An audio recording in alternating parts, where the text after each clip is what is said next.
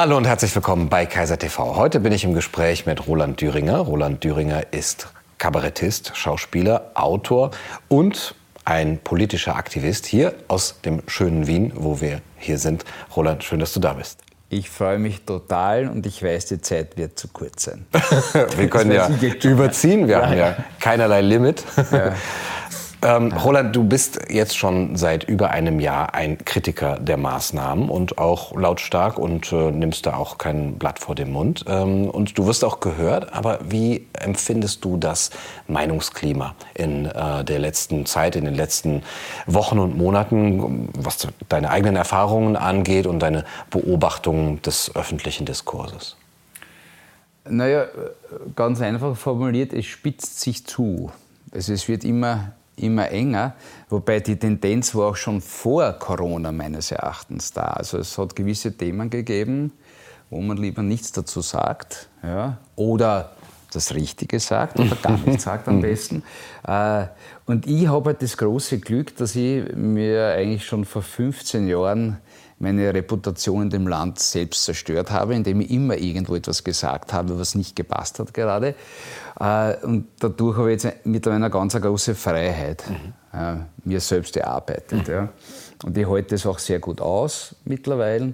Ähm, aber ich glaube, dass wir momentan in eine Richtung unterwegs sind, wo ich nicht einmal jetzt, wenn ich mir das überlege, weiß, wie wir da rauskommen. Mhm. Also ich denke fallweise schon an Flucht jetzt nicht wirklich davon rennen, aber einfach, dass ich sage, ich mache da nicht mehr mit bei gewissen Dingen. Ja, weil, glaubst du, dass nur irgendwie ein Diskurs möglich wird in der Situation, wo wir jetzt drinnen sind? Nein. Glaubst du auch Nein. nicht mehr eigentlich? Nein. Ja, es ist nicht, nicht wirklich möglich. Ja, ja also es, das heißt ja, dass man so viel an seiner Identität selber anzweifeln müsste, um wieder in diesen Diskurs zu gehen, wenn man andere schon so diffamiert hat jetzt soll ich wieder mit denen sprechen, die, genau. ich, die ich selber als auf einer Stufe mit Nazis sehe. Das wird sich keiner äh, tun. Ne? Und was jetzt verstärkt hat durch diesen Ausnahmezustand der Corona-Pandemie, war, dass es plötzlich sichtbar geworden ist, die Dinge. Das war alles so unter der Oberfläche mhm. ein bisschen und mhm. man hat sich nicht gezeigt. Also spätestens seit der Maske mhm. ist es sichtbar. Mhm. Ja. Ja. Und wie die Menschen agieren, äh, in unserem Freundeskreis und Bekanntenkreis, ich war dann wirklich überrascht, wie manche jetzt plötzlich funktionieren. Das hätte ich mir nicht gedacht bei manchen. Ja. Dass das Gesamte in diese Richtung geht, das war mir eigentlich schon seit einigen Jahren klar. Dass man sehr achtsam sein muss bei gewissen Dingen, aber dass dann wirklich Freunde äh, plötzlich sich nicht mehr umarmen lassen wollen. Ja, das ist, das ist fast ein bisschen schockierend, aber man darf nicht persönlich nehmen, ganz einfach. Ja. Gut, Sie haben Angst und möchten nicht angesteckt Unterschiedliche werden. Gründe. Manche haben Angst, ja, wirklich Angst oder manche finden es jetzt richtig, es nicht zu tun, um ein Zeichen zu setzen. Das ist ja auch ein bisschen ein politisches Statement. Mhm. Ja, wobei wir in Österreich ein bisschen eine sehr spezielle Situation haben, was das betrifft. Wir hatten, bevor äh, der Corona-Wahnsinn losging, einen Regierungswechsel in Österreich. Mhm. Da gab es eine eine schwarz-blaue Koalition oder Türkis, mhm. Kurz und Strache, also äh, rechts mit Mitte rechts irgendwie zusammen. Dann gab es einen Ibiza-Skandal, das weiß, weiß man vielleicht auch in Deutschland, ja. ja. Äh, kompletter Umbruch und plötzlich waren die Grünen in derselben Rolle wie die Blauen. Die sind jetzt mhm. Koalitionspartner. Ja. Und ich denke mir immer, was wäre wohl gewesen, wenn Ibiza nicht gewesen wäre, wenn wir eine schwarz-blaue Regierung hätten? Wie würden dann die Künstler, die Intellektuellen, ja, die Linken reagieren, wenn genau das Gleiche ja. passiert? Bei uns wären sie auf der Straße, würden ja. sie schreien? Mhm. Ich, ich, weiß es nicht. Mhm. Ja. Aber ja, das ganze Links-Rechts steht sowieso irgendwie am Kopf, es stimmt da nichts mehr. Mhm. Oder? Nee. Ist nur, es ist also in, in, deinem, in deinem Metier sagt man doch eher, die Künstler, die Kabarettisten, die Schauspieler sind eher links äh, zu verorten. So. Normal, natürlich. Und dann müssten Sie sich doch eigentlich gegen Autorität und autoritäre Maßnahmen wenden. So verstehe ich links. Und da kommt ja nichts. Na, kommt ja. nichts. Ja. Woher das kommt, weiß ich nicht, aber es ist, wahrscheinlich ist es eine, eine lange Entwicklung. Ja. Vielleicht hilft uns ein bisschen da der äh, polnische äh, Soziologe und Psychologe Piotr Strycznewski, der in Amerika im Exil lebt äh, mit seiner Golfballtheorie. Mhm. Ah, und zwar, äh, man muss das, so, das sogar einen Nobelpreis bekommen mhm. dafür. Ja, es könnte aber auch sein, dass es den gar nicht gibt und ich das jetzt erfunden habe. Aber das. Es kommt nur gut an, wenn man sich auf jemanden. Der Name klingt der, sehr professionell. Der klingt sehr professionell. Ja, man dachte, das, das ist mir jetzt gerade eingefallen. Ja, äh, wie nehmen wir die Welt wahr? Ja, ich bin das Zentrum des Universums, immer. Ja, weil ich kann nur das, was mir meine Sinne, Sinne liefern, meine Augen, meine Ohren, äh, äh mein Gehirn dann umrechnet, in eine Realität verwandeln. Das wissen mhm. wir mittlerweile. Ja. Und wenn jetzt ein Objekt oder eine, ein Ereignis, ein Phänomen oder nur eine Information, die ich erhalte, äh, jetzt wie ein Golfball im Raum steht, jetzt habe ich da, da ist eine schöne Kamera, ja, dann sieht man da einen Golfball mit roten Punkten. Ja. Wenn ich auf der anderen Seite stehe, ist es ein Golfball mit blauen Punkten. Ja. Und je nachdem, auf welcher Seite du stehst, ist es etwas anderes für dich. Mhm. Ja? Äh, und jetzt müsste man, wenn man klug wäre, sich bewegen um den Golfball. Die ganze Zeit in Bewegung sein, um zu schauen, hey, Moment, da, da, sind, ja, da, da sind ja sogar Striche um, das sind grüne Punkte, oh, schwarze Punkte auch. Ja. Ah, das ist ja gar nicht so. Ja. Und den Fehler, den wir jetzt alle miteinander machen, ist, um zu erfahren, was der Golfball ist, gehen wir immer näher ran. Mhm. Also wir gehen nicht weg, sondern wir bewegen uns immer tiefer, tiefer hinein, ja, bis wir dann, so ein Golfball, das sind, ja, das sind so rote Mulden, sind ja das, ja, bis wir in, in diesen Mulden dann drinnen verschwinden, dann ist rundherum alles rot, das ist dann der Schützengraben mhm. und da sitzen alle anderen, die auch rot mhm. gesehen haben, auch drinnen und dann ist die Behauptung im Raum, es ist alles rot. Mhm. Und das, äh, wie kommen wir aber aus dem raus? Das heißt, ich, ich muss meinen Standort in Wirklichkeit einmal für mich definieren, wo stehe ich überhaupt, warum stehe ich dort, wo ich stehe. Mhm. Und äh, ich habe das unbewusst so gemacht, das war eigentlich für mich war das fast ein Glück. Ich habe einmal Boreolose gehabt, kennst du das? Mhm. Ja, das ist eigentlich was ziemlich Lästiges. Ja. Ja, und ich hatte, hatte zwar vor sieben, acht Jahren war das, glaube ich. Und war die Diagnose da und äh, ich habe dann zwei Möglichkeiten gehabt. Möglichkeit A ist, ich nehme jetzt ein halbes Jahr Antibiotika. Mhm. Oder Möglichkeit B, durch Zufall, weil ich ihn kennengelernt habe, der gesagt, du musst deinen Körper nur entgiften. Mhm. Und wenn dein Körpermilieu sauber ist, wenn dein Immunsystem wieder gut funktioniert, werden die auch weg sein, weil sie finden keinen Platz mhm. in dir. Ja? Ich habe mich für den zweiten Weg entschieden und haben dann wirklich, also eineinhalb Jahre durch eine Entgiftungskur extrem mit meinem Körper und mit dem, was ich bin, beschäftigt. Mhm. Ja? Mhm. Und seitdem sehe ich mich auch als etwas anderes. Ja? Äh, ich bin in Wirklichkeit, wenn man sich mein Blut ansieht und dein Blut und unser Blut, äh, ich bin ein, ein, ständig in Bewegung befindlicher Prozess. Mhm. Da lebt wahnsinnig viel in mir. Mhm. Das ist ständig in Bewegung, das tauscht sich aus, da stirbt was in mir, da findet sich etwas. Äh, unglaublich viele Kleinstlebewesen leben in mir. Das bin eigentlich jetzt ich auf, ein, auf der rein materiellen Ebene. Ja. Und offenbar wird dann für mich beschlossen, habe ich ein Leben oder bin ich ein Leben? Und ich bin jetzt an dem Punkt, dass ich sage, ich bin einfach ein Leben. Ich bin Leben, das leben will, inmitten von anderem Leben, das auch leben will. Und dann nimmt man die Welt auch anders wahr. Das ist nicht etwas, wenn man anderen vielleicht jetzt hilft, was ich sage, aber das ist so, das hat dann für mich so eine große Dimension gehabt, dass ich mich eigentlich immer mehr mit dem Lebendigen beschäftigt habe.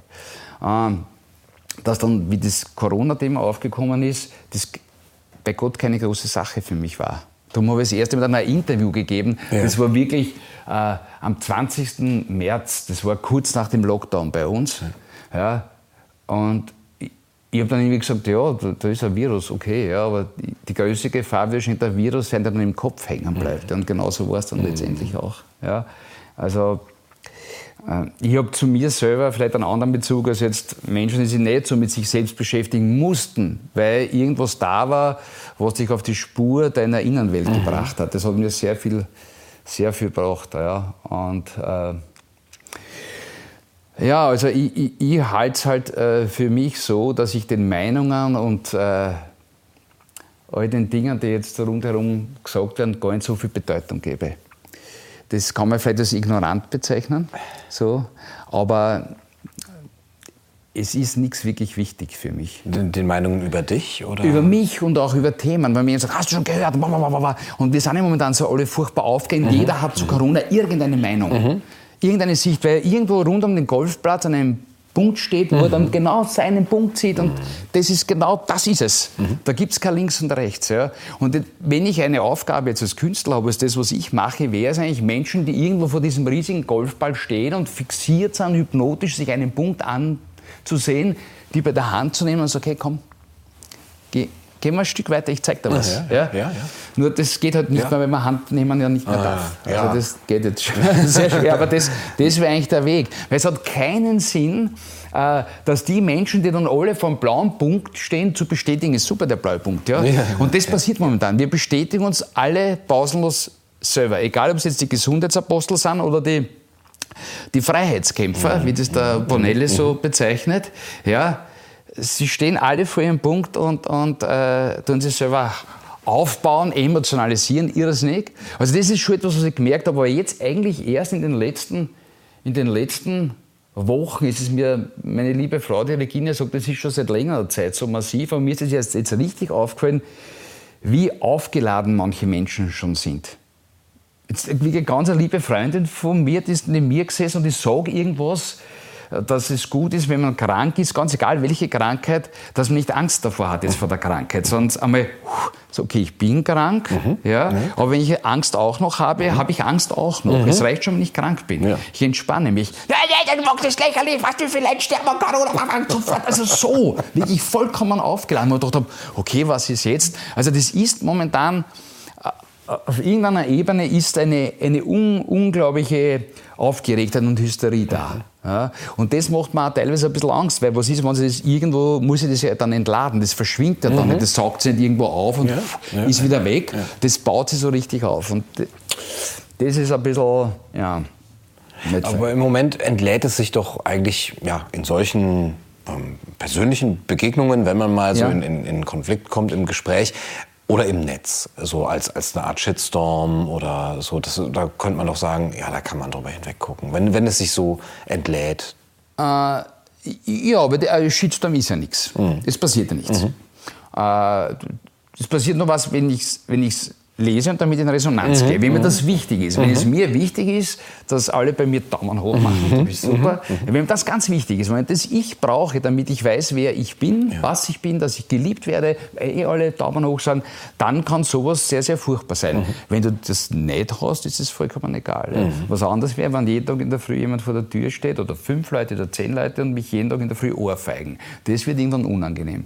Aber ein Shitstorm im Netz ist ist ja noch nichts, aber trotzdem reagiert man total drauf natürlich. Ja, weil ich weiß auch nicht, warum das so ist, aber das ist auch eine, eine langsame Entwicklung. Das kommt eben mit, mit diesen technischen Entwicklungen, die es jetzt gibt, wo man da drinnen hineinsinkt und verschwindet und macht das etwas mit uns. Das ist auch nichts Neues. Genauso wie die, die Erfindung der Dampfmaschine mit dem Menschen etwas gemacht hat, ja. sicher. Ja. Aber bei dem Shitstorm Du bist Schauspieler, ja. du musst darauf achten, dass äh, du auch Rollen bekommst, dass du weiterhin äh, angeboten bekommst. Ich denke, die Angst ist da schon, oh, wenn ich jetzt einen Shitstorm bekomme, dann wird ähm, mein Agent unruhig und äh, die Produktionsfirma, die wird nicht mehr auf mich äh, eben, äh, sich beziehen. Und ist da vielleicht die Angst? Bei mir eben, wie schon eingangs gesagt, nicht so, weil ich das schon vor 15 Jahren erledigt mhm, habe. Mhm. Also äh, Ganz einfach gesagt, mich nimmt keiner mehr ernst. Narrenfreiheit. Ja, nein, habe hab wirklich das, was man als Narrenfreiheit bezeichnet. Ja. Vielleicht kommt es noch anders, ja. nur sie können mir eigentlich nichts mehr wegnehmen. Mhm. Ich lebe davon, ich habe gestern das erste Mal wieder gespielt auf der Bühne ein Stück von mir nach ähm, etlichen Monaten Pause. Es war total schön, es sind Leute gekommen, weniger als sonst und ich, weil nicht so viel rein dürfen, aber es war eigentlich eine klasse Vorstellung, ich habe mich gefreut auf, es ist super und davon lebe ich eigentlich. Mhm. Ja. Mhm. Dass ich dann ab und zu bei Fernsehproduktionen auch eine Rolle habe, das ist lieb, das kommt dazu, das mhm. freut mich auch sehr, aber ich bin nicht abhängig davon. Ja. Mhm. Also insofern bin ich da in einer wirklich total privilegierten Position. Mhm. Äh, also, privilegiert, ja. sorry, weil ich das ja, ja auch manchmal höre, ist, ja. ich meine, du hast dir das erarbeitet. Im Natürlich. Man fällt nicht in eine Unabhängigkeit herein, es sei denn, man erbt reich oder so, aber das ist jetzt kein Vorrecht, was du vor anderen hast, sondern das ist eine, eine Stellung, die du dir erarbeitet hast, die vielleicht ja auch die äh, geradezu eine, eine, eine Voraussetzung ist für einen Künstler, für einen Schauspieler, zumindest der sich, der so eine Art Verantwortungsgefühl vor der Gesellschaft hat. Ja, wobei ich sagen muss, ich war ja viele Jahre ganz anders unterwegs. Mhm. Also ich habe das Glück gehabt, dass das, was ich auf der Bühne gemeinsam mit anderen gemacht habe, beim Publikum gut angekommen ist. Mhm. Das heißt, das Publikum ist gewachsen. Mhm. Dadurch wurde auch immer mehr das Fernsehen auf uns aufmerksam. Mhm. Ja, dann haben wir irgendwann einen Kinofilm miteinander gemacht, etc. etc. Das ist so langsam gewachsen und plötzlich äh, war ich in Österreich sowas wie ein Star. Mhm. Ja, also mich kennt, da, wenn wir da jetzt runtergehen, mich kennt fast auch jeder. Mhm. Ja, mhm. Ich war sowas wie ein Star und habe dann noch, naja, eh so 15, 20 Jahren, wo es dann wirklich in der Stadthalle gespielt vor 10.000 Leuten und so, ich alleine auf der Bühne war, mhm. da war ich spiele vor 10.000 Leuten. und, ganz egal, welchen Film ich gemacht habe, super Quoten, der größte Kinohit aller Zeiten in Österreich von Herrn Thüringer etc. etc.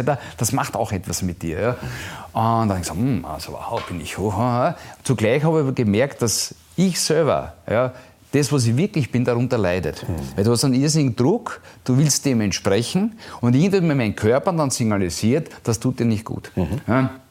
Und, und dann haben wir gedacht, wie komme ich aus dem Schlamassel raus? Entweder ich höre ganz auf, mhm. das will ich aber nicht, weil ich das, was ich tue, ja so gerne mache. Mhm. Ich muss es nur anders machen. Und wenn du den Schritt setzt, also sagst, okay, das ist so, wenn ACDC immer Heavy Metal spielt, immer sagen, na eigentlich so Cello lernen und so, mhm. so Quartette spielen ist auch sicher schön. Die mhm. machen das. Das wird niemanden mehr interessieren. Mhm. Ja.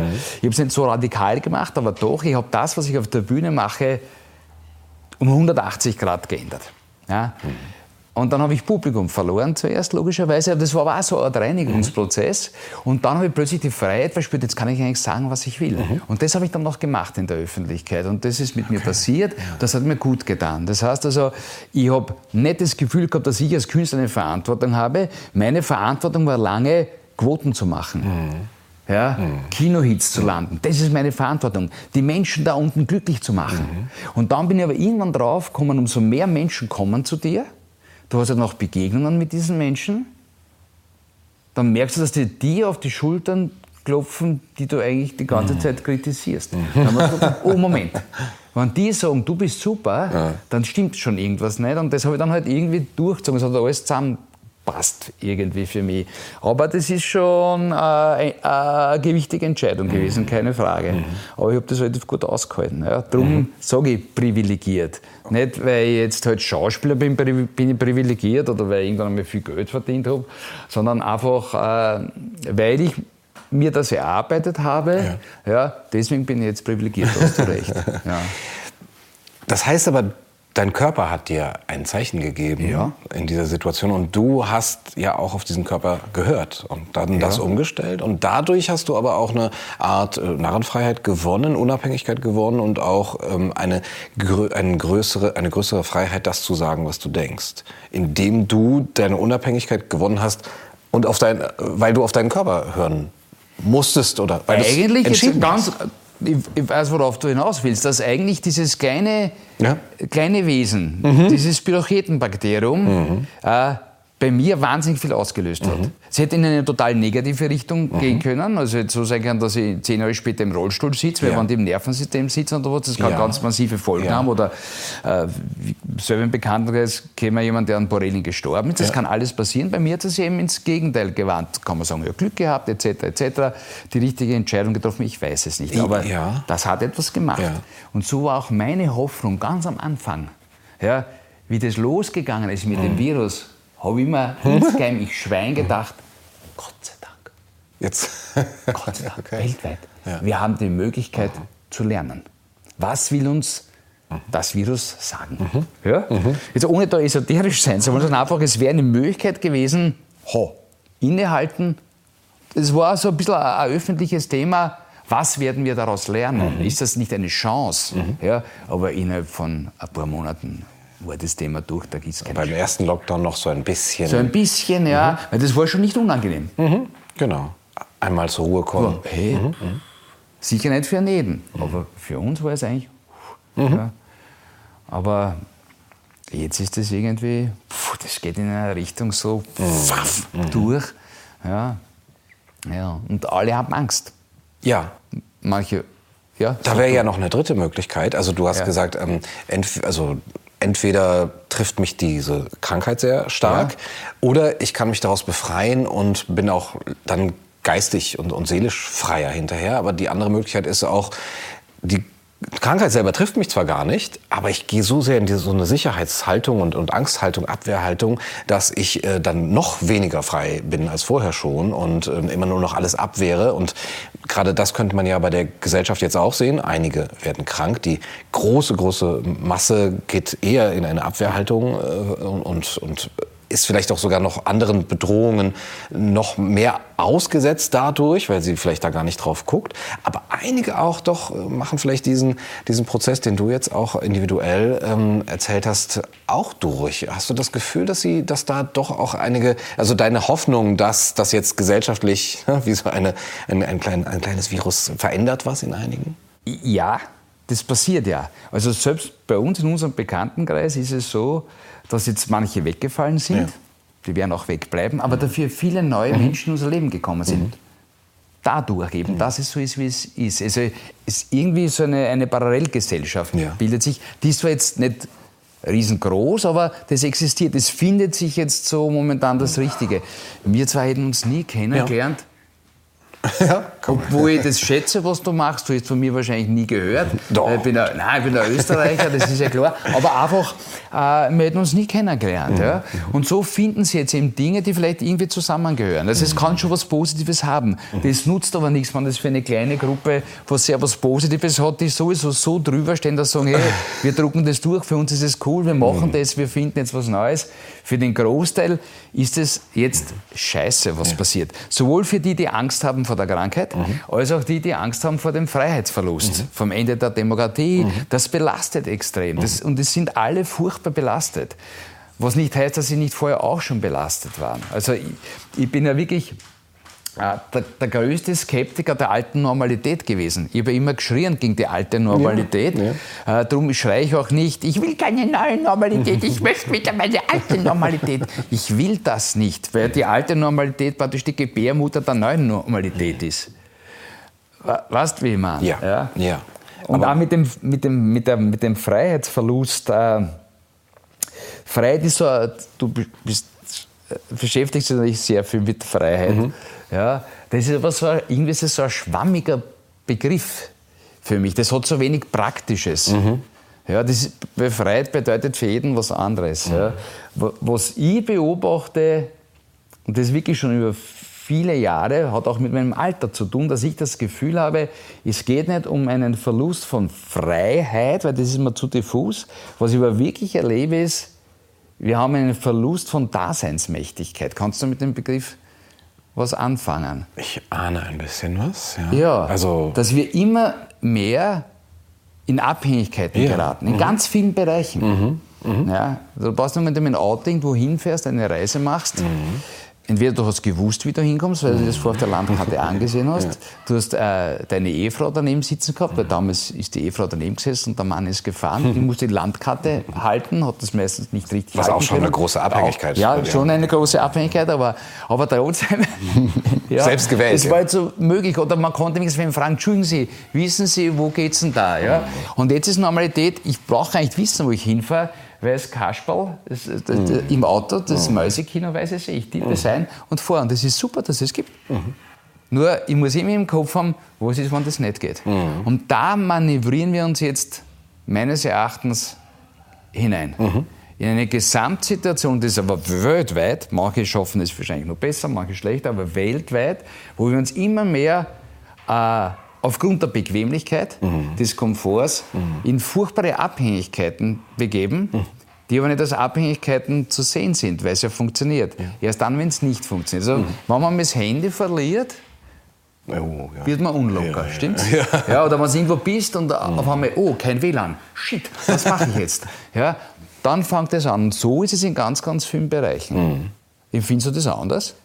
Das empfinde ich genauso und das ist ein sehr spannendes Thema für die Philosophie, finde ich. Und es wäre doch auch, und, und es war es auch vor, vor ein paar Jahren eigentlich noch ein ganz tolles äh, Thema für die Gesellschaftskritik, für die Soziologie oder überhaupt auch für, für, für, für die Satire. Ne? Dass man die Leute so als, als, als diese Smartphone-Zombies darstellt, die, die selber ihre eigene Freiheit abgeben, die sich in eine freiwillige Knechtschaft begeben. Und man könnte da eigentlich jetzt äh, wirklich ein bisschen vom Leder ziehen und sagen, guck, guck mal, was, was wir mit uns machen lassen. Und jetzt gerade in der Situation, wo das so in so einer beschleunigten Weise vonstatten ja. geht, ist das alles still. Gibt es meines Erachtens keine große Reflexion der Kunst darüber, des, des Kabaretts zum Beispiel, aber selbst auch die, die Philosophie und ähm, die Soziologie oder das, was man im, im Feuilleton als Gesellschaftskritik kannte, ähm, wird da gar nicht mehr angewandt. Ich erinnere mich zum Beispiel an ein, an ein Interview äh, von Harald Welzer bei, ähm, ja. im Schweizer Fernsehen mit Barbara, Barbara Bleisch, wo er all das, was jetzt passiert, vor sechs Jahren gesagt hat, ja, das ist super gefährlich. Die smarte Diktatur. Die smarte Diktatur. Ja, genau. Google ja, ja. ist, das ist wie Hitler, hat er gesagt. Und ähm, das Gefährliche ist, dass wir nach und nach da reinrutschen, dass es uns erstmal äh, zustimmungsfähig erscheint. Das, das ist ganz harmlos und erscheint sogar angenehm und die Menschen nicht merken, wie sie langsam in die Abhängigkeit kommen. Und jetzt, wo das alles passiert, ist auch ein Harald Welzer leider stumm und deine Kollegen offensichtlich auch. Äh, ja, vielleicht deswegen, weil äh, wir jetzt an einem, an einem Punkt sind, wo das Thema schon durch ist, weil wir alle abhängig sind davon. Ich kann mich mit dem Harald Welzer habe ich meine Zugreise nicht, nicht, nicht beabsichtigt, sondern wir, ich habe in Klagenfurt gespielt und einen Vortrag gehalten und plötzlich sitze ich im Zug und der Harald Welzer, Welzer sitzt da, da, den ich eh schon von vorher auch kannte. Ja. Und der ist wirklich noch mit seinem alten Nokia-Handy so ja. da. Sagt, er braucht kein Smartphone, das braucht er nicht. Ja. Ich weiß nicht, ob er jetzt schon ein Smartphone hat oder nicht. Ja. Aber der war da schon doch auch im Widerstand. Mhm. Ich bin schon der Depperte mit dem Smartphone. Mhm. Ja, weil mich auch Technik interessiert. Mhm. Äh, also jetzt ganz ehrlich zu sagen, das ist nur Scheiße, ist auch falsch. Das ist schon faszinierend, was diese Dinge können. Es fasziniert. Mhm. Ja.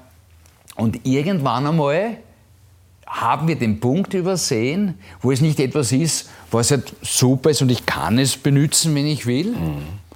Jetzt ist es etwas, was ich benutzen muss, um überhaupt am Leben, nicht am Leben, das habe ich jetzt falsch gesagt, am sozialen ja. Leben teilzunehmen. Ja. ja. Äh, und wenn der Punkt gekommen ist, dann kannst du nur mehr entscheiden, entweder ich steige ganz aus mhm weil so ein bisschen aussteigen, mhm. spürt es jetzt nicht mehr. Mhm. Wir haben diesen Punkt übersehen. Mhm. Meine tapfere, von mir so geliebte Frau, die Regine, äh, hat auch noch hier ein kleines altes Telefon und die hatte, die, die äh, ist Friseurin, Haarschneiderin und hat ein Geschäft. Und die hatte bis vor ganz kurzer Zeit kein Konto. Mhm. Die hat das geschafft ohne Konto. Mhm. Ja, und jetzt war dieser Lockdown, das heißt, ähm, man kann dann ansuchen um Unterstützung beim Staat, mhm. ja, aber die überweisen das nur auf ein Konto. Mhm, ja. Und schwuppdiwupp ja, ja. bist du dabei. Das heißt so, das, ich spiele ein bisschen mit. Mhm.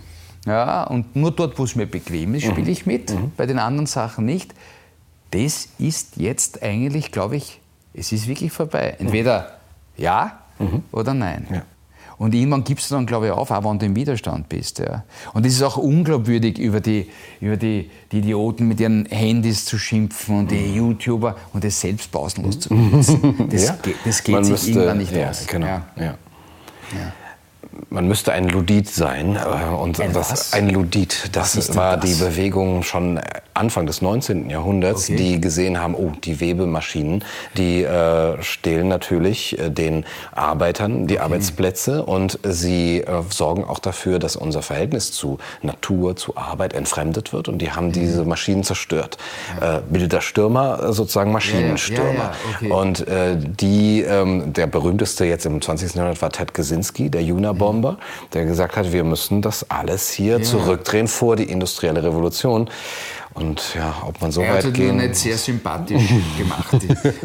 Sozusagen. Ja, ja, er hat nicht unbedingt sympathisch. Also freie Debattenräume waren bei ihm auch nicht Thema. Ja, ja, ja sozusagen. Nur der Weg von der, vom Webstuhl, Dampfmaschinen, industrielle Revolution, mhm. das hat alles ein bisschen eine, eine Zeit gebraucht. Mhm. Nur jetzt geht ja das alles so schnell. Mhm. Jetzt bin ich Jahrgang 1963 und ich bin wahrscheinlich die letzte, so meine mhm. Generation ist die letzte Generation, die noch die komplett andere analoge Welt gut kennt.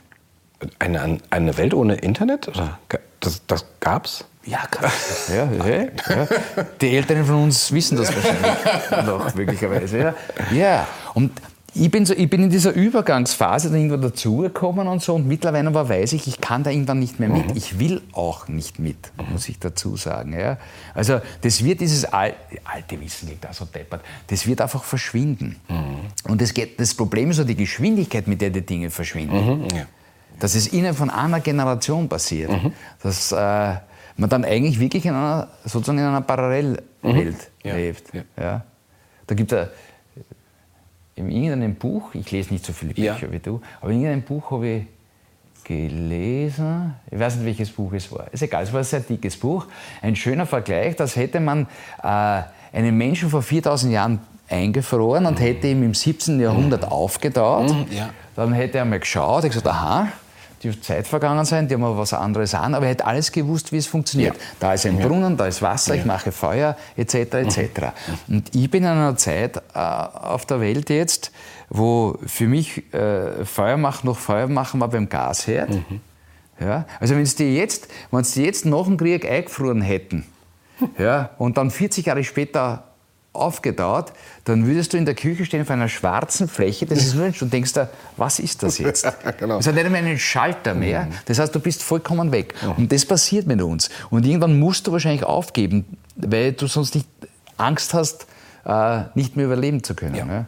Das hängt aber auch damit zusammen, dass äh, es ist ja keine wirkliche Technikhörigkeit in dem Sinn, aber vielleicht, dass wir immer mehr und mehr den, den, den Bezug zum Lebendigen auch, verlieren. Mhm. So dem, was ist Leben eigentlich? Was ist das Lebendige? Das ist ja das, was wir nicht verstehen. Ja. Also die Wissenschaftler können alles erklären. Da gibt es ja den schönen Satz, äh, jeder Volltrottel kann einen Käfer zertreten, aber alle Wissenschaftler der Welt können keinen bauen. Die glauben zwar, sie kennen es. Mhm. Sie können was bauen, was vielleicht so funktioniert mhm. wie ein Käfer. Das kennen sie. Das mhm. glaube ich sogar, dass das geht. Also, du glaubst, hey, da ist ein Käfer. Boah, da ist der ferngesteuert.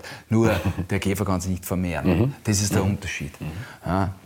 Und das, das haben wir total, total verloren. Und ich merke bei den Menschen, die jetzt durch Corona irgendwas für ihr Leben jetzt Positives mitgenommen haben, dass bei denen irgendwie so ein bisschen mehr Bezug zum Lebendigen entsteht. Mhm. Ist es bei dir mhm. auch so oder ja. ist es nur eine Wahrnehmung von außen, die ich habe bei dir? Äh, ich weiß nicht, wie deine Wahrnehmung da ist, woran sich das festmacht, aber es ist so. Dass ich das Gefühl habe, dass bei deinen Beiträgen, du hast, immer öfter im Vergleich zu vor drei, vier Jahren, ja, immer öfters die Natur irgendwie eine Rolle spielt.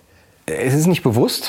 Aber es passiert. Aber es passiert. Du siehst dich gerne an einem See ja. sitzen, ja. gehst durch den Wind. Ja. Hinten, ja. Und also du spürst offenbar in dir eine große Sehnsucht. Ja. Und das ist bei mir schon vor vielen Jahren auch passiert. Mhm ja, wo alle meine Freunde, ich, ich habe Motorsport gemacht, ich bin Motortrainer mhm. gefahren, also ich, bin, ich habe Maschinenbau eigentlich, ich bin Maschinenbauer. Mhm. Ja, und für mich war Natur, das war etwas, was ich benutzen kann. Mhm. Also der Wald war super, weil man da Motorradrennen macht durch den Wald. Da bin ich mitgefahren. Deswegen war der Wald so super. Ja, ja. Ja. Aber ich habe null Bezug, was, was ist das für ein Baum? Ein Baum ja. Ah, der liegt im Weg, der Baum, der liegt nicht im Weg. Das, ist, das war für mich der Baum. Ja. Funktionaler Zug. Irgendwann einmal ja, hat es warum auch immer, bei mir so irgendwie, mh, weil ich auch aufs Land gezogen bin, mhm. aus der Stadt raus mhm. aufs Land. Da haben wir gedacht, aha, da ist ja rundherum auch noch etwas. Und aha, da, hey, wieso ist das so finster? Ah, keine Straßenbeleuchtung. Hey, warum sehe ich Sterne? Was ist da für ein Geräusch? Ah, Grillen. Mhm. So ganz langsam, wie der, der Dumme aus der Stadt mhm. plötzlich einen Bezug kriegt zu etwas. Mhm. Und dann hat es dauert ein paar Jahre und ich habe angefangen, Gemüse anzubauen. Mhm.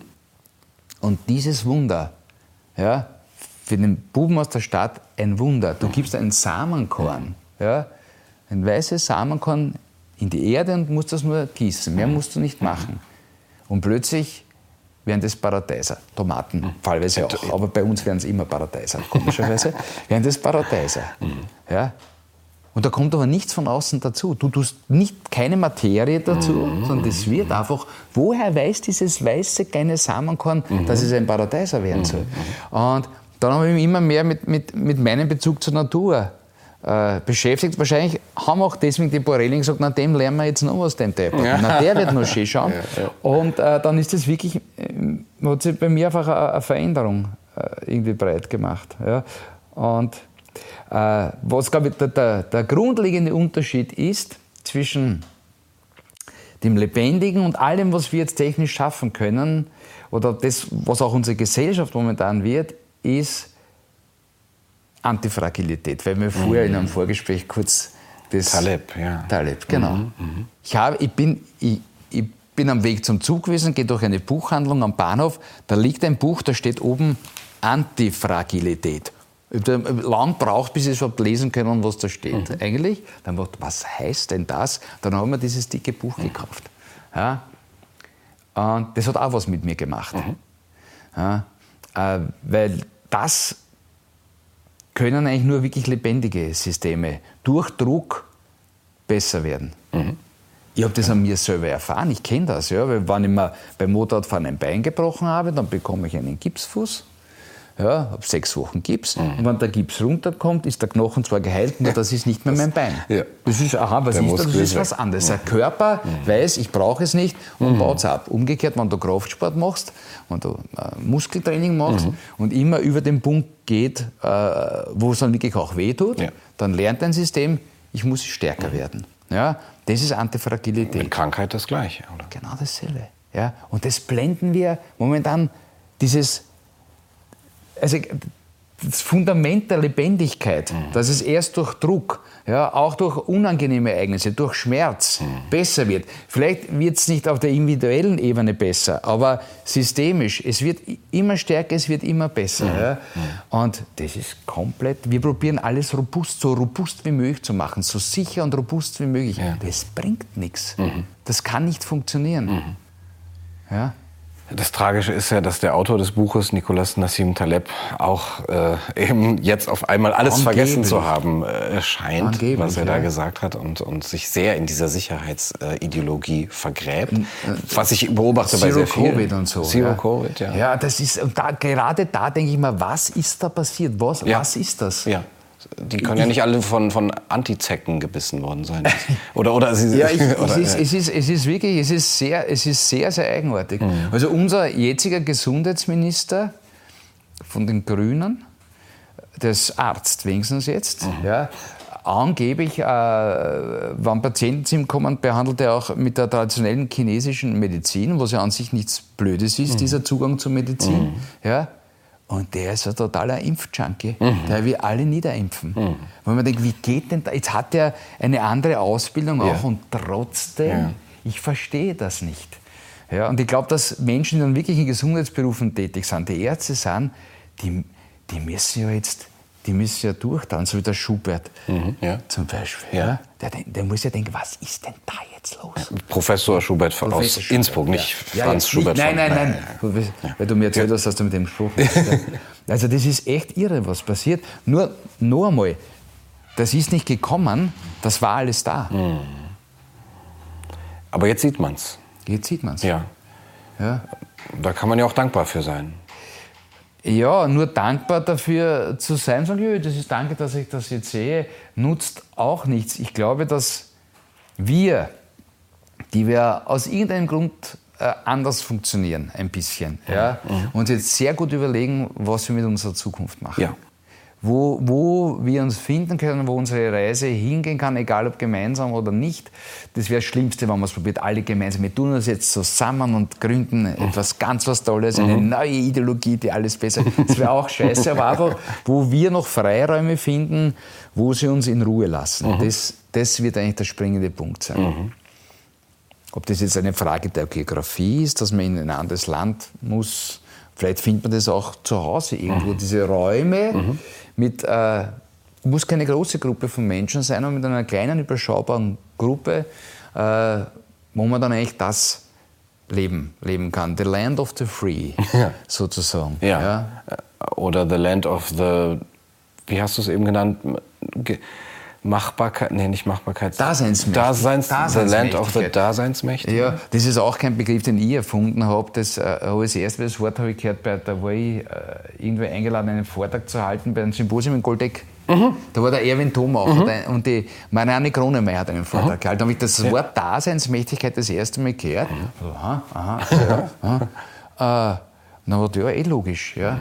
Mhm. Ja. Das ist das, was eigentlich, das ist eigentlich das, was, was dir Sicherheit gibt. Mhm. Wenn ich als Nichtschwimmer einen Segeltörn mache, kann das schlecht ausgehen. Mhm. Was nicht heißen soll, dass du als Schwimmer nicht auch ertrinken kannst. Nur die Chance mhm. ist höher.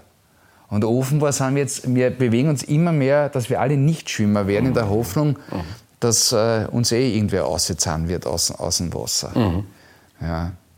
Vielleicht kann diese Parallelgesellschaft, von der du eben gesprochen hast, oder die, der Teil der Parallelgesellschaft, die, der, der kleinere, widerständigere Teil ist, auch durch ein positives Bild etwas nach, nach draußen geben, was diese Lebendigkeit und diese Daseinsmächtigkeit äh, angeht, dass sie nicht nur sich eben abgrenzt in einer Art negativen Kritik und das wollen wir nicht und wir wollen keine alte Normalität, wir wollen keine neue Normalität, so wie ihr sie uns vorschreiben wollt, wir wollen keine Abhängigkeit, sondern was wollen ich wir? Wollte ja, genau. genau.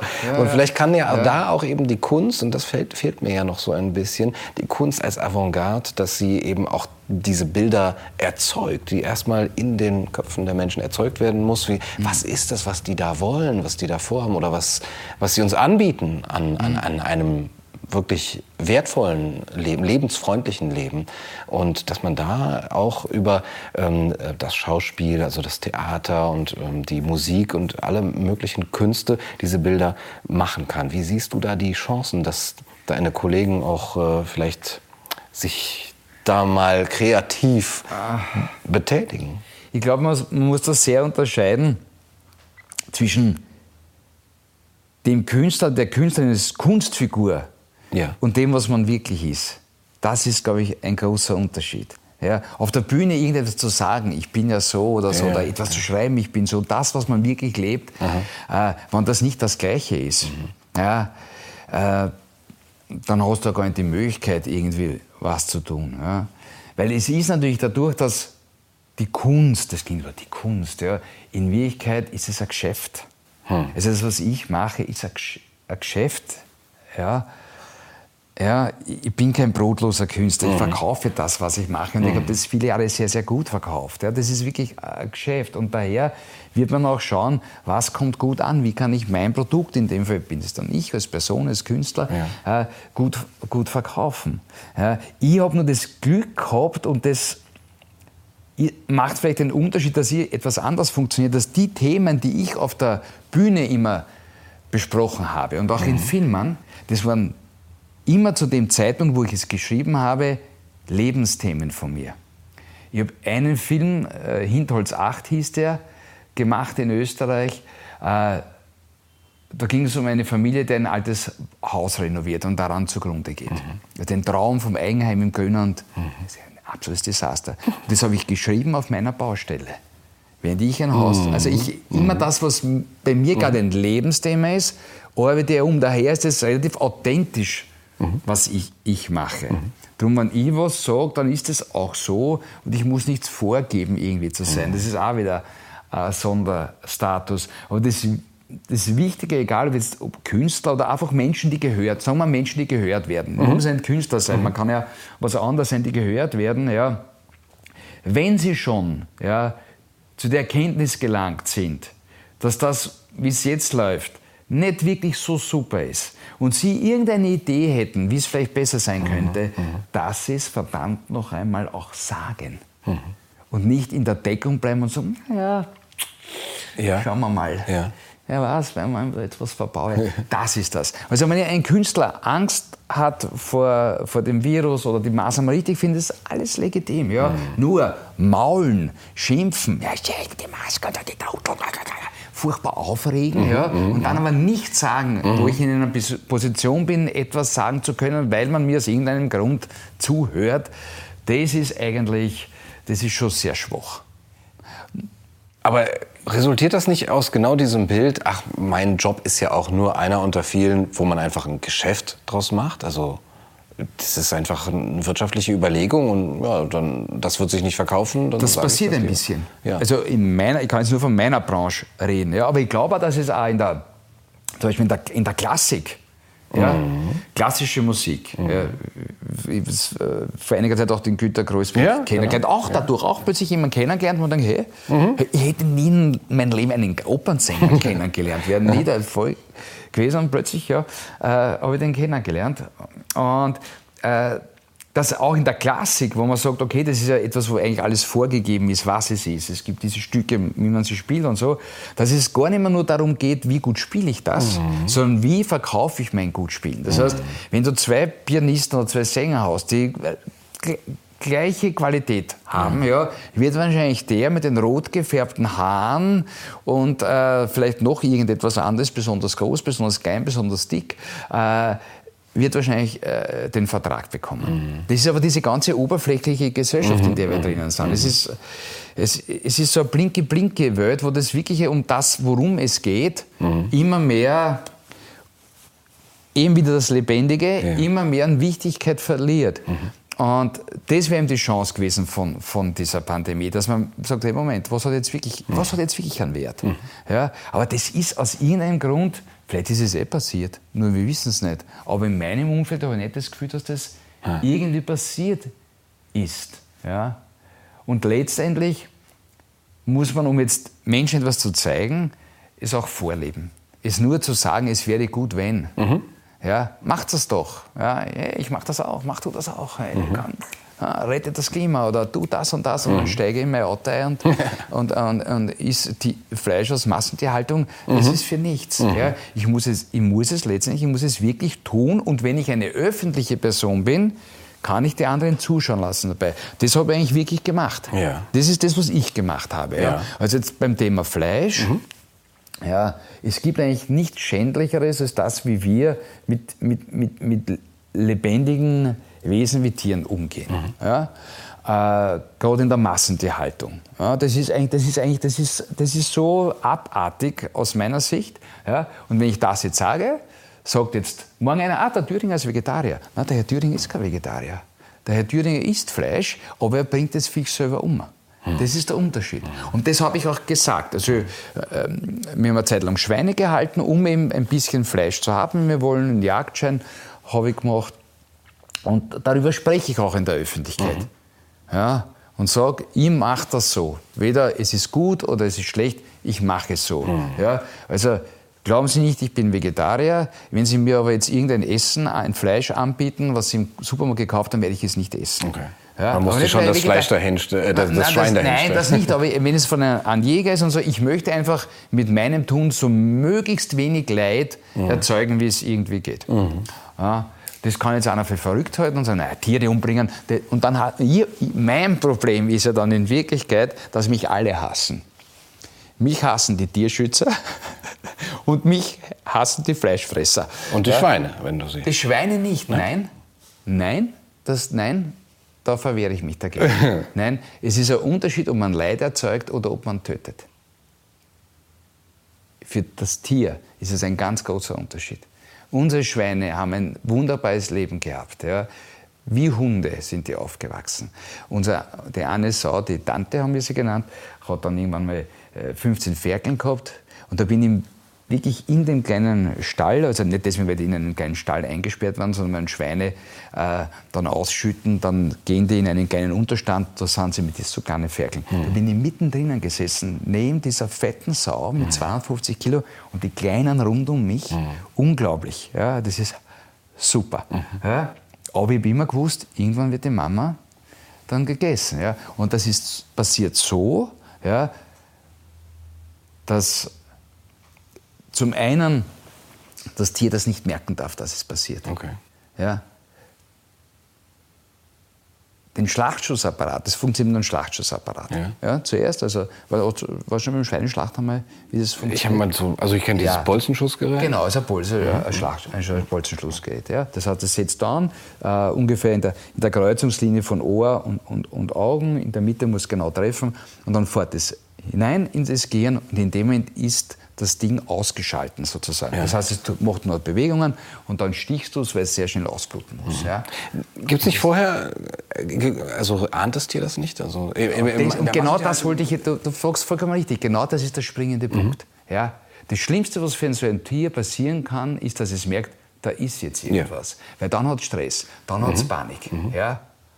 Wenn das aber so passiert wie immer, ich bin mit dem Schlachtschussapparat schon auf die Weide gegangen ja, und mhm. habe es damit gekratzt. die kratzen sich ja so gern. Das hat sie an dem gekratzt. Ja. Mhm. Meine Frau hat es hinten gestreichelt oder mit der Bürste, mhm. ja, immer, und ich habe es vorhin gekratzt und das mhm. Schwein hat es dann sogar hingelegt. Mhm. Ja. Mhm. Und so ist es dann passiert, in, in vollkommener Ruhe, ja, so wie jeden Tag. Okay. Schwein hat gefressen, dann ist gekratzt worden, ja, hat sie hingelegt, bumm, ja, weg. Okay. Ist zwar auch töten. Jetzt kann man sagen, ist es moralisch vertretbar, ethisch vertretbar, dass man ein Tier tötet? Meine Frau sagt eher, nein, das macht man nicht mehr, darum macht man das auch nicht mehr. Ja, doch nicht. Mhm. Ja, äh, für mich ist es jetzt nicht so.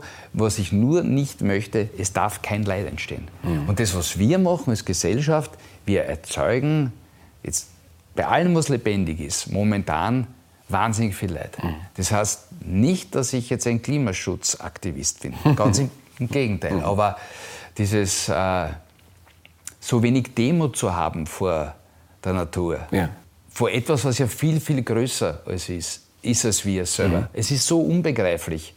Ja? Und trotzdem, wir spielen uns auf hier. Es dreht sich alles nur um uns. Die ganze Corona-Geschichte, es dreht sich nur um uns, dass, mhm. dass uns nichts passiert. Ja, ja. auch Und nur wir im Westen. Ja, ja, das kommt noch dazu. Ja, ja, ja. aber so äh, einfach, ja, der Mensch ist, die ganze Welt ist nur dazu da, mhm. damit der Mensch sie benutzt. Mhm. Das ist so irgendwie, und da, da, da genieren wir dann schon manchmal für die eigene Spezies, mhm. muss ich ganz ehrlich sagen. Mhm. Ja. Ich wollte noch mal kurz zu der Sau äh, fragen, wenn äh, ja. die dann tot ist, ist dann gewährleistet, dass die Ferkel sie nicht vermissen oder also ja, sind die schon sind die Ferkel schon weg. Die sind schon weg. Nein, Gott, du sagst, du nein, Entschuldigung, ja, ja, ich wollte wissen, nein, in welchem. Ist, ich meine, oder ist sie nicht der Bötzen? Nein, nein, ist sie nein, dann nein, schon so alt, dass sie eigentlich nein, so, Nein, nein, so ist, das, so ist es nicht. Also, das eine ist die Muttersau. Da weiß man, die, die, die, die, die wird dann zugelassen bei einem, bei einem Ehepaar, die bekommt irgendwann Junge und dann kann man ein paar davon verkaufen und ein paar behält man sie und irgendwann einmal entscheidet man sich für ein Tier, mhm. was dann praktisch als Nahrung für den Winter mhm. zur Verfügung steht. Mhm. Ja? Und eines noch vielleicht zur Erklärung, da unterscheiden sich die Rinder und die Schweine ein bisschen, weil bei bei, einem Stier, den wir töten mussten, leider weil er sich verletzt gehabt hat, war das anders. Aber bei den Schweinen ist es so, du bist auf der Weide draußen mit den anderen Schweinen, die rennen auch herum, die spielen. Und eines ist äh, praktisch äh, der Star des heutigen Tages, sozusagen. Der weiß es nur noch nicht. Ja, oh, jetzt wird's ja. Du weißt, wie ich es meine. Mhm. Ehrlich. Und dann passiert der Schuss. Ja, das ist nicht sehr laut, das fällt um. Dann wird sofort mit dem Messer nachgestochen und die anderen kommen und trinken das Blut. So sind Schweine. Mhm. Denen ist das vollkommen. Mm, okay. Die ja, trinken ja, das Blut. Ja. Die, ja, das sind, ja. Bei Rindern ist es anders. Also den Stier, den wir schlachten mussten auf, auf der Weide auf, mhm. ja, da sind dann wirklich, äh, nachdem er dann tot war, ist die ganze Herde, das sind 30, 40 Rinder gekommen, sind rund an dem gestanden, haben sich verabschiedet. Mhm das hat man beobachten mhm. können, wirklich mhm. eine Stunde oder noch länger, sind da gewesen und haben wirklich, haben, das ist anders, das ist mhm. wahrscheinlich vom, vom okay. Tierarzt zu ja, Tierarzt. Ja. Ist und, das anders, ja. Und, und äh, ja. es gibt ja einen bestimmten Zeitpunkt im, im Leben, wo man sagen könnte, jetzt hat das Schwein oder die Sau eh nicht mehr so viel vor sich. Raubt man eben nicht dann so ein paar Lebensjahre? Man sagt so, die restlichen Lebensjahre nehme ich dir für mein Fleisch? Ähm, das kann man als Mensch jetzt so bewerten. Die Natur bewertet das anders. Also in der freien Wildbahn gibt es so ein Denken nicht. Ja, das, das aber auch nicht, dass Leid vermeiden werden, äh, vermieden werden soll, gibt es ja auch gibt nicht. Gibt es auch nicht. Das ist eben der Vorteil, den wir Menschen hätten, mhm. dass wir es so machen können. Mhm. Ja, aber es gibt eigentlich nichts Ungerechteres als die Natur oder das mhm. Leben an sich. Es ist, ja. es ist einfach, es ist, wenn die, wenn die, äh, wenn die, die, die kleinen Hasen, das sind die Märzhaseln, wenn die auf die Welt kommen, die kleinen Häschen, wenn die ein Pech haben, das ist äh, zu feucht, also die Kälte macht gar nichts so, wenn es zu feucht ist, der März, ja, haben die keine Chance, das zu überleben. Mhm. Die gehen elendiglich zugrunde. Mhm. Ja. Die Wildtiere haben so viele Parasiten.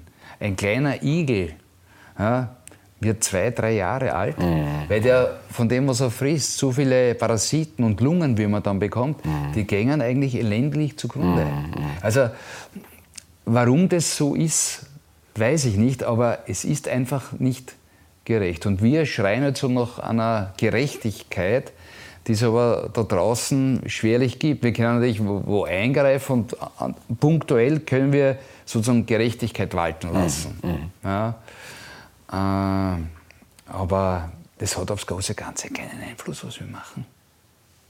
Aber auch das Leid zufügen oder, oder vermeiden nicht.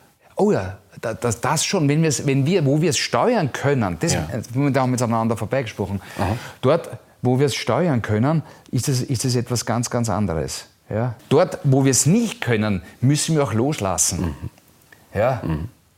Aber dort, wo wir es können, vor allem dort, wo wir es ja, verursachen, Gunnar, das, und das ist bei Massentierhaltung so, ja. das ist bei Zerstörung von Grünflächen so.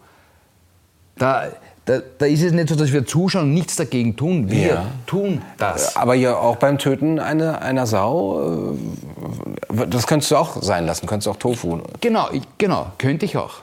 Ja. Aber dann ist die Frage, äh, wenn ich mich nur vegetarisch ernähre, mhm. dann geht es nur, wenn ich am Stecker dranhänge. Das haben wir wieder bei der Daseinsmächtigkeit weil ich von Lebensmittelgeschäften versorgt bin. Natürlich kann ich in den Bioladen so. gehen und mir ein, ein, ein, ein Schmalz kaufen, aber, wo aber nur Kokos drinnen ist mhm. und Palmfett und das schmeckt fast wie echtes Schweineschmalz. Ja, ja, Ist es aber nicht. Mhm. Ja. Mhm. ja, aber ich verschiebe das Leid nur. Dafür müssen irgendwo Ölpalmen angebaut werden, irgendwo okay. in einer Welt. Und das muss hertransportiert werden. Mhm. Ja. Aber ich glaube, dass es in unseren geografischen Breiten, ja, das hat ja einen Grund, warum Menschen dann irgendwann mal bei uns Tiere getötet haben und auch gegessen haben, um zu überleben. Ja. Mhm. Und äh, da bin ich eher auf dem Standpunkt, dass äh, warum soll die Spezies Mensch, um zu überleben, nicht dieselben Rechte haben wie der Wolf? Mhm. Wenn der Wolf ein Grasfresser wäre, wäre er Grasfresser. Mhm. Ist es aber nicht. Wir sind alles Fresser und wir sind in manchen geografischen Gebieten einfach wahrscheinlich davon abhängig gewesen, dass wir Tiere töten oder Tierprodukte verarbeiten, um überhaupt als Sippe überleben zu können. Mhm. Also ja, klar, heute müsste man es nicht, wenn die Transportwege da sind. Ja. Aber was wäre, wenn das alles zusammenbricht? Was wäre, wenn die Supermärkte eines Tages nicht mehr mhm. aufmachen? Mhm. Ja? Was würdest du dann machen? Aber, aber, du bewegst dich ja in einem ja. Setting von einem Bauernhof. Also da kann man ja auch ne, die Paradeiser nehmen anstatt die Säue. Also du, du musst ja gar nicht in den Supermarkt. Äh, oder, nein, oder ist das so viel nein, schwerer? Nein, nein, ja. Ich habe den, ba den Bauernhof, das gibt es alles nicht. Ja, aber als, als du die Säue ja, getötet ja. hast. Natürlich, aber das ist nur regional und saisonal. Mhm. Ja. Diese Vorstellung, die manche Menschen haben, mhm. ach, weißt du was, irgendwann mal steige ich aus, ich nehme mit ein paar Freunden einen schönen Bauernhof, ja. einen Vierkanthof, da bauen wir unser eigenes Gemüse an und so. Wer das noch nicht gemacht hat, der hat keine Ahnung, wovon er spricht. Das ist nichts romantisch Schönes. Das ist harte Knochenarbeit, einen Acker zu bestellen. Also ich habe einen großen Garten gehabt, ich habe eine Gartensendung auch gemacht in Österreich. Mhm. Der wilde Gärtner hat das mhm. geheißen, wo ich mich genau mit dem Thema auseinandergesetzt habe. Das heißt eigentlich Anwesenheitspflicht. ja, das, das ist nicht so, das ja. mache ich nebenbei, ja, als Hobby, so dass ich dann sage, mhm. oh, ja. heute hole ich mir eine Tomate von meinem Strauch. Oh, was ist es für eine Sorte? Eine Green Zebra, was Besonderes. Mm, die genieße ich. Ja, das ist Eben lieb. hast du so ge gezeichnet. Ist, ja, man, man tut die, die, Saat in die Erde und dann muss man Wunder. nichts mehr machen. Das ist das Wunder. Mhm. Das ist das Wunder. Das hat nichts mit uns zu tun. Ja? Mhm. Wenn ich es aber dann so mache, um davon wirklich eine Familie ernähren zu können, mhm. ja, dann brauche ich einen ziemlich großen Grund. Und dann muss ich tagtäglich dafür schuften. Mhm. Das passiert nicht von selbst. Mhm. Das kann ich nebenbei machen. Mhm. Der Paradeiser zuschauen beim Wachsen, das ist schön. Aber diese äh, romantische Vorstellung, okay. wir machen dann einfach auf Selbstversorger, das muss man erstens einmal können. Da braucht man Erfahrung. Mhm. Und das ist wirklich anwesend. Allein die Schneckenplage. Mhm. Ich habe dann irgendwann aufgegeben. Ich habe irrsinnig viele Hochbeete gehabt, so 20 so Hochbeete mhm. mit unterschiedlichen Gemüsesorten drinnen. Ja. Und dann kamen die Schnecken. Das heißt, die Schnecken sind die gekommen, die waren schon da. Die, die liefern ja praktisch, mhm. die, die die Erde liefern, liefern die auch die Schnecken. Mhm. Ja? Und in einem besonders, wenn ein milder Winter ist und es besonders äh, feucht ist, äh, dann im Mai, ja, das ist eine Population, das kannst du dir nicht vorstellen. Mhm. Ich bin dreimal täglich gestanden und habe die Schnecken von meinem Gemüse runter. Weil dann ist, trifft, sie, triffst du die Entscheidung, mhm. fressen die jetzt die Kürbispflanze mhm. oder werde ich einmal große Kürbisse essen? Mhm. Ja, weil die greifen in einem Stadium an, wo das Ganze noch nicht entwickelt ist. Mhm. Die holen sich die Babys, diese Arschlöcher. Genauso wie die Rehe bei den Bäumen. Und das habe ich 14 Tage lang gemacht und irgendwann, wenn ich gestanden habe, nur mehr geschrien, dann fresst es ihr Arschlöcher, dann nehmt es euch und ich habe auch ja, da haben die Franzosen schon die beste Möglichkeit entwickelt. Ja, nein, nein, nein. Aber das sind die, die schmecken ganz anders das ist wieder ganz anders. Schade. Aber du verstehst den Unterschied, was ja, ich meine. Aber ja? dann ist, dann ist das Schweinschlachten äh, sozusagen der, der Umweg, um nicht den ganzen Tag Anwesenheitspflicht auf dem Feld zu haben. Weil naja, aber du hast doch bei Tieren Anwesenheitspflicht. Du hast Verantwortung für die Tiere. Die können krank werden, die können sie verletzen. Nein, sobald du ja, in einer äh, bäuerlichen Struktur mhm. bist oder mit Leuten eine Gemeinschaft gründest, wo du sagst, wir machen das. Wir haben unsere Hühner, wir haben unsere Eier, wir haben Gänse, mhm. äh, wir haben einen kleinen Teich, wo wir unsere Fische haben. Das ist alles möglich, das ist alles machbar. Mhm. Ja, aber das ist eine Verpflichtung. Bei Pflanzen ist es nicht so eine Verpflichtung, weil, okay, dann geht es halt ein, das mhm. Pflänzchen. Mhm. Aber bei Tieren kannst du das nicht machen. Mhm. Dann musst du einfach wirklich hinhalten. Mhm. Ja, drum meine ich, das ist ein bisschen eine romantische Vorstellung. Aber deswegen, weil wir so weit weg sind von ja. dem. Also jeder, der auf einem Bauernhof aufgewachsen ist, wo die Eltern noch am Hof gearbeitet haben, der weiß, wie das ist. Mhm. Ja, ich weiß noch von meinen Großeltern. Ja.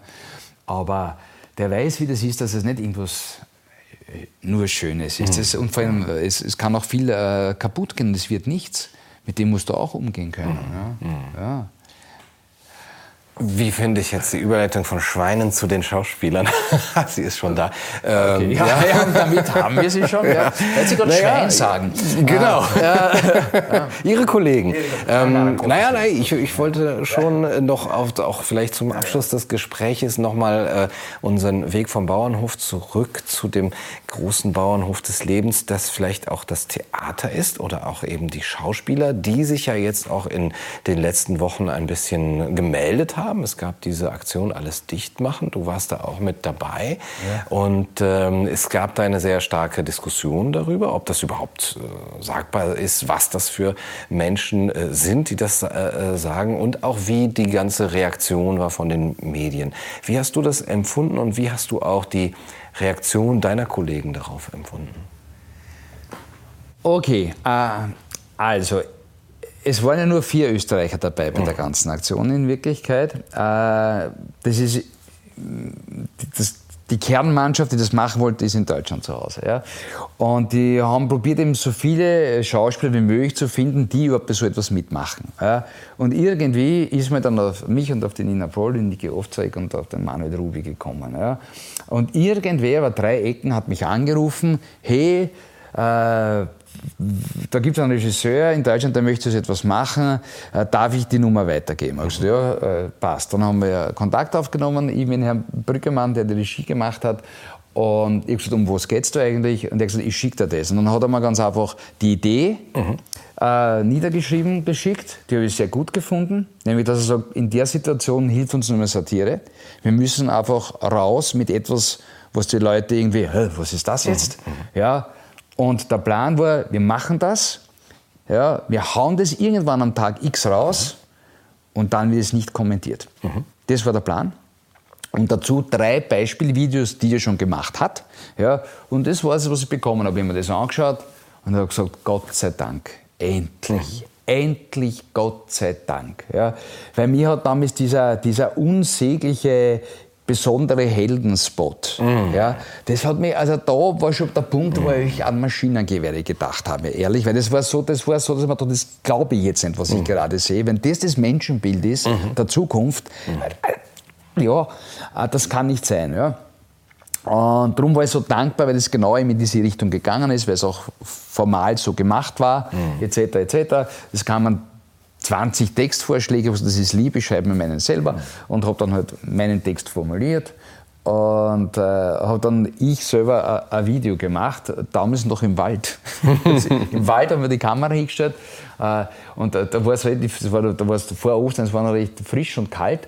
Und äh, ich habe so einen, so einen Lodenmantel, so einen grünen, der aus alten äh, Bundeswehrdecken gemacht ist. Mhm. Die werden zerschnitten und dann hast du so einen Mantel. Und das Lustige ist, da steht dann irgendwo Bundeseigentum. Weil das auf dieses, äh, ja. ja, ja. Und das habe ich so einen Mantel mit Bund, den ich mir irgendwas gedacht habe und habe das sehr schön produziert im Wald äh, und habe das gemacht, habe das dann den Herrn Brüggemann geschickt und 14 Tage später gesagt, du bitte, äh, äh kannst du das noch einmal machen? Sage ich, so irgendwas nicht gut vom Text? Ich habe den Text geschickt, nein, das ist eh alles in Ordnung.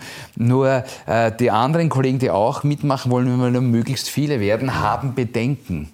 Weil mit diesem Mantel und im Wald, ob man da nicht in die, in die, in die Richtung von Querdenker ja, und ja. Äh, so kommt und Reichsbürger und was mhm, ich, mhm. sage ich, okay, das hätte ich jetzt nicht gedacht, aber soll so sein und habe es noch einmal neutral von der mhm, weißen Wand aufgenommen.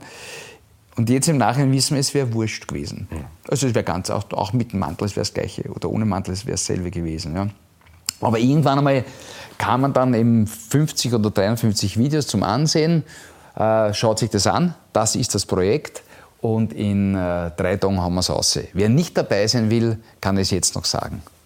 Ja, und dann haben wir alle angeschaut und das war eigentlich, äh, zum größten Teil war das sehr lustig, mir das sehr gut gefallen und ich habe es auch wichtig gefunden, dass das passiert und war fast ein bisschen stolz, dass ich da auch dabei mhm. bin. Ja, und dann ist es eben rausgegangen und äh, ihr schnell, tack, ihr viel Zugriffe gehabt. Ja. Und ich glaube, vier Minuten später ist schon dann äh, die erste abgesprungen, hat sie irgendwie ja, nicht an die Verabredung gehalten, wie auch immer. Äh, möglicherweise ist es halt so passiert, dass ähm, da manche äh, das total unterschätzt haben. Mhm. Ich bin ein gebranntes Kind. Ich, ich, wusste genau, auf was ich mich einlasse. Mhm. Für mich war es keine Überraschung, mhm. dass das so passiert. Äh, für manche halt offenbar schon. Ja, und dann sind wir bei dem Punkt, hältst du das aus oder hältst du das nicht aus? Vor allem, wenn du, wenn du noch nie in der Schusslinie warst, mhm. wenn du das nicht weißt, was das heißt gegnerisches Feuer auf mhm. dich gerichtet, mhm. ja, äh, dann ist es halt so, dass du irgendwann quer weghaust mit der weißen Fahne. so musst du nicht mhm. schießen. Ja, äh, das ist, aber es ist auch äh, das gute Recht, dass man das macht. Man merkt, das wird jetzt mir einfach zu viel, weil da geht es um meine Existenz, da geht es um meine Familie. Das ist alles. Ja, aber bringt es denn was, diese weiße Fahne? Hat's, also sagen, äh, sagen, sagt die andere Seite, ach so, ja, dann bist du wieder herzlich willkommen. Nein, ich weiß es nicht. Nur ich glaube, in dieser in dieser kurzlebigen Zeit sozusagen, wo so ein, ein Medienevent kurz aufploppt, es ist eh praktisch wieder vergessen mhm. auch. Mhm. Ja, also ich glaube nicht, dass es so Folgen hat. Ja. Und äh, ein paar haben sich halt wirklich offenbar, warum auch immer, damit übernommen. Ja, aber eine kleine Gruppe ist äh, übergeblieben, das gibt es auch noch anzusehen und so. Und ich finde, dass es wichtig war, dass es passiert ist. Vor allem das Wichtige war eigentlich nicht das, was wir gemacht haben, sondern das, was die Gegenreaktion mhm. war. Weil das hat alle die Befürchtungen bestätigt, weil ja auch Videos dabei waren, wo, wo das karikiert wurde, so, ich lasse mich doch nicht ins rechte Eck stellen. Ich mhm. möchte nicht, dass der Applaus von der falschen Seite mhm. kommt. Ja, es ist genau das, es ist genau das. Es war wie eine Prophezeiung, mhm. ist passiert. Mhm. Ja. Und das ist schon ein Zeichen, was für eine Situation wir jetzt sind. Mhm. Wir sind jetzt wirklich bei, wieder bei diesem Golf Ball mit den Schützengräben, mhm. wo sie drinnen hocken und sobald sie draußen am Feld irgendwas bewegt, geht's und, und wieder untertauchen. Ja. Es, ist, äh, es geht ja keiner raus aufs Feld. Das Feld wäre der Debattenraum. Mhm. Das wäre das Feld jetzt. Ja. ja. das wäre, dass man rausgeht und sagt, okay. Und mal inhaltlich diskutieren. Inhaltlich, ja. Und dann sagen, ich mag dich eigentlich nicht, weil das ist ja ganz egal. Ja. Mhm. Man kann sich auch bepflegeln. Ja. Nur man müsste es miteinander tun und nicht übereinander. Mhm. Und das passiert in dem Diskurs. Äh, jetzt kann man sagen, okay, das passiert aus einem einzigen Grund, weil die andere Seite keine Argumente hat. Du müssen sie es so machen. Das glaube ich aber nicht. Also, Nein? Na, ich glaube nicht. Die, die, also wenn die, entschuldige, wenn, wenn die wollten, könnten die ihr schnell Argumente rauszaubern. Das können die. Das, die sind ja nicht alleine. Wir sind ja total, wir sind ja Partisanen, wir sind ja, wir sind ja vollkommen mhm. alleine. Mhm. Aber das ist sozusagen jetzt eine Armee. Also die, die die Botschaft an uns aussenden, das ist ja nicht eine Person, die jetzt da hingeht und etwas sagt.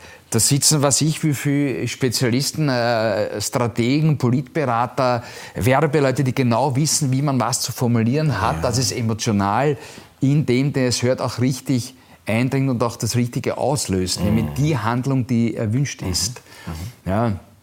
Also die können das. Das ist nicht so, dass das irgendwie die, die Trottel da, die, na, die, die machen eigentlich alles richtig. Das ist ja das Ärgerliche. Die machen in ihrem Sinn alles richtig. Aber schon mit der Verweigerung des Gesprächs machen sie alles richtig. Das, genau. Ja. Sie machen es schon damit vollkommen richtig. Ja, das auf jeden Fall. Sie machen das richtig. Aber ja. nur weil sie, selbst wenn sie Argumente hätten, dann, wenn sie sich irgendwelche rauskramen, ich glaube, sie könnten sie nicht ver sich, sich vertreten, also nicht wirklich ja. vertreten. Also können sie wirklich dahinter stehen. Können Sie die verteidigen? Können Sie gegen Gegenargumente argumentieren? Das sollte man eben ausprobieren. Ja, würde ich auch. Das wäre so wichtig, das sollte man, genau das sollte man also, ausprobieren. Ich, ich habe das Gefühl, äh, diese Partisanenseite ist seit über einem Jahr damit beschäftigt, Videos sich anzugucken, Podcasts zu hören, Artikel zu lesen, abseitige Artikel, Bücher äh, noch und nöcher zu lesen, sogar in der Philosophiegeschichte weit äh, in, äh, in die Vergangenheit zu lesen und so, ah, was, was, ja. womit hat das zu tun? Und von denen höre ich immer nur, naja, es gibt diesen NDR-Podcast von Drosten und ansonsten, was die Tagesschau sagt. Ich sehe da keinerlei intellektuelle Auseinandersetzung, so dass ich überzeugt bin, dass selbst wenn die dann vielleicht ein, ja, aber die Bilder von Bergamo-Argument hätten, dass sie es nicht weiter vertreten könnten. Und dass sie das auch spüren und deswegen einfach. Möglicherweise ist es so. Also man müsste sie eigentlich äh, aufs eigene Spielfeld holen. Mhm. Oder nein, das, sie würden das, unser Spielfeld ja nicht betreten. Weil ich glaube, die Einladung mhm. hat es sicher schon gegeben, ja. dass so wie der Jens Sehr viele, äh, Erich mit seinem ja. Pferd sagt, hey Freunde, mhm. kommt doch bitte. Ja? Mhm. Die nehmen es nicht an. Ja? Wahrscheinlich müsste man ihr Spielfeld betreten können. Weißt du, was ich meine? Mhm. Und dass wir dort nicht auskönnen. Dass mhm. wir sagen, okay, wir spielen euer Spiel mhm. und wir, äh, ja, aber schauen wir mal, Zukunftsmusik. Dazu müsste sich der Druck ein bisschen erhöhen. Genau. Und da müsste aber der Druck der Öffentlichkeit kommen. Das heißt, dass die, dass die Öffentlichkeit sagt, wir wollen das jetzt, wir wollen diesen Diskurs. Mhm. Ja, es könnte nur so sein, dass mittlerweile die Öffentlichkeit, wie auch immer das ist, Herr und Frau Öffentlichkeit, dass die schon so übersättigt sind ja. mit diesem Thema, ja. dass es eigentlich in Wirklichkeit, lasst mich bloß mit dem Scheiß in Ruhe. Mhm. Ich mag es nicht mehr. Mhm. Ja. Mhm. Mhm. Äh, wie wir ja wissen, ist es so beim Impfen, weil das jetzt eigentlich das Thema ist nach dem mhm. Lockdown, ist eigentlich das Impfen das wirkliche Thema. Ich glaube, die meisten lassen sich nicht impfen, um sich vor einer Gefahr zu schützen oder jemand anderen vor sich selbst zu schützen, mhm. sondern einfach um zu sagen, ich möchte auf Urlaub fahren. Ich möchte endlich meine, wo ist das, gebt mir das, danke, dann wieder schauen. Genau. Ja. Aber wenn wir eine Öffentlichkeit haben, die bei einem so drängenden und, und virulenten Thema wie jetzt zum Beispiel dem Impfen sagt, ah, es könnte eine Debatte geben mit Impfbefürwortern, Impfgegnern, mhm. aber ach, lass mich damit ich will es gar nicht wissen, Spritze, so, dann sind wir doch alle verloren, oder? Wenn das unsere Öffentlichkeit ist. Die nicht da den Druck aufbaut, Moment, bevor ich diese Kampagne über mich ergehen lasse und einfach abnicke, ja, ja. möchte ich schon gerne noch zwei, drei Köpfe gegeneinander diskutiert sehen, diskutieren sehen. Das ist jetzt eben die Frage, weil du sagst, dann sind wir doch verloren. Wer ist wir? Wer ist wir? Gunnar, wir? Sind es die anderen? Wer ist dann verloren? Für die ist es ja vielleicht gut. Das wissen wir nicht. Ja? Äh, und die, die wir jetzt glauben, dann sind wir verloren, dann müssen wir eben gefälligst unser Ding machen irgendwann einmal. Ja. Wir müssen nur darum kämpfen, dass wir den Freiraum bekommen, dass wir ja. unser Ding machen können. Das geht aber nur dann, wenn wir eigentlich letztendlich so wenige sind, dass wir nicht systemrelevant sind. Das heißt, ich würde gar nicht viel zu viel Werbung dafür machen. Also das macht das nicht. Lassen Sie sich lieber impfen. Ich, schwöre, ich schwöre dir, ja. Ich bin ein Egoist, was das betrifft. Mhm. Äh, ich wohne jetzt mit meiner Frau am Rande des Wienerwalds in einem Forsthaus, in einem Blockhaus. Mhm. Ja. Und ich gehe wirklich aus der Tür raus und ich bin im Wald. Mhm. Und da kann ich stundenlang gehen, ich bin im Wald. Mhm. Und das Schöne, Mit Maske hoffentlich. Ja, selbstverständlich, ja, nur maskiert. Ja, äh, äh, und das Schöne an diesem Wienerwald, abgesehen davon, dass es wirklich ein herrlicher Buchenwald mit Rotbuchen und wunderschöner Wald ist, ja, ist, dass die Wiener nicht in den Wienerwald gehen. die gehen ins Shoppingcenter. Das ist großartig. Und meine größte Befürchtung war, wie diesem scheiß Corona, dass die auf die Idee kommen, sie gehen jetzt auch in den Wienerwald, weil sie dort keine ja. Maske tragen. Also ja. bitte nicht. Und das war wie ich das erste Wochenende Lockdown, ja, auf einmal sind sie gekommen. Mhm. Familien mit Kindern. Und mir gedacht, nein, nicht in meinem Wienerwald. Ja. Aber eine Woche später sind sie ja. eben gekommen. Weil sie haben gesagt, ah, das ist doch anstrengend. Ja. Eigentlich, und den Kindern hat es auch keinen Spaß gemacht. äh, Netflix ist es doch. Tut's Netflix schon. Ja, Gott sei Dank. Also da, da bin ich so ein Zerrissener, mhm. dass ich sage, es ist eigentlich eigentlich für so jemanden wie mich, der so funktioniert wie ich und vielleicht äh, jemand, der so ist wie du, ist es ja gut, dass es kalkulierbar ist, wo sie anzutreffen sind. Das ist jetzt sehr gemein, was ich vielleicht sage, aber das sehe ich so. Auch als Motorradfahrer, leidenschaftlicher Motorradfahrer, Rennen gefahren, Motocross gefahren, jetzt nur mehr Gegend anschauen mit dem Motorrad, weil meine Frau fährt auch Motorrad. Und da gab es früher diese wunderbaren extra Karten für Motorradfahrer zu kaufen. Oh ja. Ja, ja diese ja. Italien und so mit dem Motorrad. Und die waren so, dass genau auf diesen Karten die besonders schönen Routen, die für den Motorradfahrer besonders attraktiven Routen, äh, extra mit einem grünen Strich markiert waren. Und die haben alle diese, wir waren einige Mal in der Toskana Motorradfahren, meine Frau und die immer so im Mai.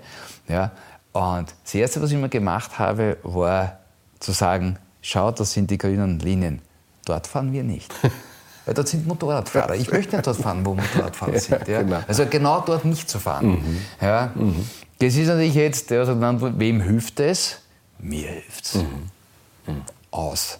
Also ich fühle mich jetzt nicht der Gesellschaft solidarisch, dass ich allen helfen muss. Das habe ich schon irgendwie aufgegeben. Nach meinem Polit, äh, weiter gesagt als politischer Aktivist, nach meinem Wahlprojekt, was ich da gemacht habe, dieses Kunstprojekt bei der mhm. Nationalratswahl 2017, habe ich gewusst, lass es. Mhm. mhm. Lass es. Sie wollen das so. Es ist auch ihr gutes Recht, sie wollen das. Es war ein Demokratieprojekt, was jetzt wieder ein bisschen, ah, unsere Demokratie in Gefahr. Damals hat kein Mensch irgendwie Angst gehabt um eine Demokratie. Mhm. Das war so ein Projekt, wo wir gesagt haben, wir müssen das komplett umstellen dass eigentlich wirklich die Demokratie von den Menschen ausgeht. Und bei den Werkzeugen, die es heutzutage gibt, sprich sich zu vernetzen über das mhm. Internet, dass man äh, wirklich eine offene Demokratie gestaltet, jetzt nicht in Form von Volksabstimmungen, dass irgendjemand die Themen vorgibt, über die wir abstimmen dürfen, mhm. sondern dass wir die Möglichkeit haben, über Bürgerparlamente die Themen, über die wir abstimmen wollen, schon einmal zu diskutieren mhm. und einzubringen mhm. und überhaupt zu schauen, ist das überhaupt ein Thema für uns und wenn es keines ist, lassen wir es gleich wieder fallen, machen wir das nächste Thema. Mhm. Ja eigentlich ein relativ gutes Konzept, ja, hat nur genau niemanden interessiert.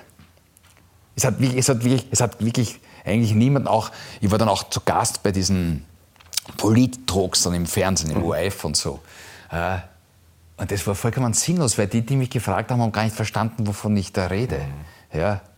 Ich, wir wollten ein Projekt machen, eben weg von der Parteiendemokratie und die Themen bringen bringt die Bevölkerung ein. Wir sind dann die Plattform dafür und dann sitze ich bei so einer Diskussion, das erste Mal mit anderen Politikern und dann kommt die erste Frage, wie stehen Sie zu irgendeinem Thema? Sag ich, das ist uninteressant, wie ich dazu stehe, weil äh, das müssen die Leute entscheiden. Ja, aber Sie müssen doch, Sie müssen doch ein Programm haben, Sie müssen doch eine Haltung haben. Sag ich, nein, das habe ich nicht. Ja? Äh, Sie, Sie, Sie, sind jetzt so, wie wenn Sie mich fragen, ob ich dafür bin, äh, dass in der Stadt Elektroautos oder Benzinautos fahren. Und ich sage Ihnen schon dreimal, ich bin Fußgänger. Fußgänger, mich interessiert das nicht. Mhm, mhm. ich gehe zu Fuß, ich, ich brauche das nicht. Ja, es war vollkommen, also man ist eigentlich nicht durchgekommen. Möglicherweise würde es jetzt, ja. nach dem, was passiert ist, ja. äh, vielleicht ein bisschen besser funktionieren. Das werden wieder andere Leute auch probieren. Mhm. Ja. Aber ja, also ich bin da ein gebranntes Kind und äh, ja, umso kleiner und überschaubarer die Gemeinschaft ist, umso sinnvoller, umso sinnvoller ist es, glaube ich. Ja. ja. Du sagst, sie wollen das so. Also das, was wir jetzt haben, das ist das Ergebnis auch des Willens der Menschen, der Öffentlichkeit. Und das ist so ein bisschen ja, fatalistisch vielleicht, um zu sagen, ja, ihr habt es doch gezeigt, was ihr wollt. Wir haben euch Angebote gemacht. Oder sollte man da vielleicht sagen, okay, bisher wollten sie das so, aber wenn, man, wenn wir jetzt noch mehr kämpfen oder wenn es noch schlimmer wird, mhm. dann wachen vielleicht doch noch mehr auf und dann haben wir irgendwann die kritische Masse die dann alle auf den grünen Routen mit uns Motorrad fahren. Ja. Was wir dann auch wieder nicht wollen. Da bin ich ganz bei dir. Wir müssen nur aufpassen, dass wir nicht zu ungeduldig sind. Mhm. Dass wir nicht erwarten, wenn wir jetzt Handlungen setzen, Dinge tun, dass das sofort eine Wirkung hat. Wir müssten diese Ruhe und Gelassenheit mitbringen, wie die Menschen, die damals den Kölner Dom gebaut haben. Die begonnen haben, den Kölner Dom zu bauen. Der hat aber begonnen zu bauen, ohne zu wissen, dass das. Der hat gewusst, dass, der wird das nie genau. erleben. Ja, ja. Der hat nicht gewusst, ob das wirklich ein Dom wird, er hat aber mhm. trotzdem angefangen. Mhm.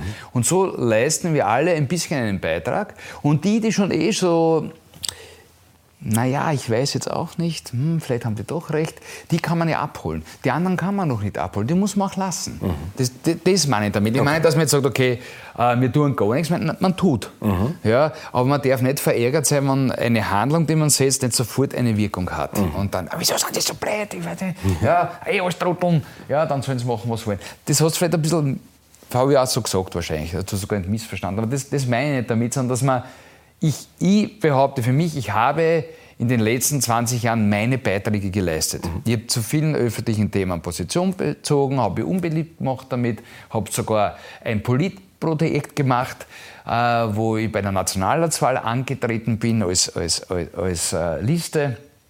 Äh, habe auch ein wahnsinnig gutes Gefühl in der Wahlzelle gehabt. Das war unglaublich. Mhm. mhm. Ja, die, die, das Projekt hat Kassen Meine Stimme gilt. Mhm. Es war ein Projekt für die Ungültigwähler. Mhm. Und ich bin das erste Mal in diese Wahlzelle hineingegangen ja, und konnte etwas ankreuzen, weil ich sage, ja, meine Stimme mhm. gilt. Zack, bumm, ganz egal, ob ich da mitmache, nicht, trotzdem gilt meine Stimme. Also es war für mich persönlich positiv. Ja. Äh, und ich habe da schon einige Beiträge geleistet und jetzt denke ich mir, jetzt muss ich ein bisschen auf mich schauen. Auch. Es hat auch keinen Sinn, wenn man sich dann in sowas aufarbeitet. Und, mhm. Weil du bist jetzt auch nur unterwegs. Du bist nur unterwegs und du, und du bist noch jung. Mhm. Ja, aber irgendwann wirst du merken, boah, ja, und dann muss man es einfach, müssen die Nächsten übernehmen. Und ich mhm. hoffe, wie schätzt du das ein? Das frage ich dir jetzt. Wie schätzt du die Jungen ein? Da bin ich mir total unsicher. Eine verlorene Generation. Echt? Ja, einmal, weil sie alle so brav und fügsam sind mhm. und zum anderen, weil sie traumatisiert werden jetzt auch über die Maßnahmen und Dinge mm, genommen bekommen, also dass ja. ihnen Dinge genommen werden, die sie offenbar aber auch nicht zu vermissen scheinen und wo sie gar nicht vielleicht wissen, was, was ihnen da genommen wird. Mhm. Und ähm, der, der, die, es gibt natürlich einige und es, es, gibt auch da Menschen, die aufbegehren und für die bin ich auch sehr dankbar. Aber es ist so, wo man immer sagt, die Jugend ist doch das, was das mhm. Neue will oder mhm. was sich wehrt gegen diese autoritären Strukturen, das sehe ich leider überhaupt nicht. Okay. Ja. Ich bin da ein bisschen gespalten. Ich habe ja hm, auch schon an Schulen äh, gewirkt, indem ich dort Vorträge gehalten habe oder ein bisschen Entertainment gemacht habe. Und so, dann habe ich mich so eben Kids, ja, 12, 13, 14 Jahre alt, so ein bisschen gesprochen. Und ich war, das war noch vor ein paar Jahren, fasziniert, über was sich die Gedanken machen. Mhm. Weil dann habe ich gesagt, wie war denn ich damals drauf? Mhm. Ich habe mir über nichts Gedanken gemacht, mhm. außer wie wird mein Moped schneller. Mhm. Das war das Einzige. ja, und was ist besser, ACDC oder die Purple? Das war so, aber ich habe mir über nichts Gedanken gemacht. Mhm. Und die machen sich schon ein bisschen mehr Gedanken. Warum sie das tun, weiß ich nicht. Wahrscheinlich, weil das im Schulsystem auch mittlerweile verankert ist. Du mhm. bist ja ehemaliger Lehrer. Genau. Ja, naja, so schnell kann es gehen. Äh, aber du weißt, wie ein Schulsystem funktioniert. Ja. ja? Und das ist, das ist eigentlich die Urkatastrophe. Ja. Urkatastrophe das, ist ein schöner Vergleich. Nein, das ist die Urkatastrophe. Ja. Wenn die Menschen lernen, was sie denken sollen, macht es keinen Sinn. Die müssen lernen, wie sie denken. Mhm. Aber das ist äh, überhaupt so dieses, wenn man nur äh, eine Überüberschrift für alles finden möchte, dass wir momentan uns tausende Gedanken machen über das Was, aber nie über das Wie. Mhm. Du hast tausend Bücher Diätberatung, mhm. wo steht, was du essen sollst. Mehr Kohlenhydrate, mehr Eiweiß, die mhm. Vitamine, das und das, die Ananas-Diät, das und das. Es gibt aber kein Buch, wo nur steht, wie ich essen soll. Mhm. Sprich, äh, langsam kauen, nicht im Gehen, ja, das auch wirklich schmecken, was ich esse. Also das gesündeste mhm. Essen ist, wenn ich mich mit meiner Portion, ganz egal was es ist, mhm. scheißegal, ob es jetzt ein Hildegard von Bingen Früchtemüsli ist oder ein Stück Pizza, mhm. dass ich mich mit dem zurückziehe mhm. ja, und jeden Bissen schon beginne im Mund zu verdauen. Das ist das Beste, was ich dem Organismus antun kann. Nur über das Wie wird nicht gesprochen. Genauso in dieser äh, ganzen Debatte um Elektroauto und so. Es wird wieder über das Was. Mit was ist das Auto angetrieben? Das macht den Unterschied. Mhm. Nein, warum fahren wir alle mit Autos? Das ist eigentlich die Frage, die wir uns als Gesellschaft stellen müssen. Warum bauen wir Städte für Autos, egal ob Elektro oder irgendwas anderes und nicht für Menschen? Mhm. Was ist denn da nur los mit uns? Das sind eigentlich, und, und, und irgendwann kann ich dann nicht mehr mit und will auch nicht mehr mit, weil es, es kommt eigentlich nicht an. Und die Frage ist aber, ob bei den Jungen, ja. äh, die jetzt natürlich ein bisschen gezeichnet sind, möglicherweise durch Corona, aber wir wissen damals gar nicht, vielleicht stecken die das locker weg und wir glauben das nur. Was soll denn aus denen werden? Nein. Glaubst du das nein, nicht? Nein, Du bist Lehrer, okay, du bist näher dran. Ja, vor allem ist das, ist das, äh, das, ah. das tolle Urteil von Richard David Brecht gewesen. Ich war ja selber mal Kind. Ich glaube, Kinder stecken eine Pandemie gut weg.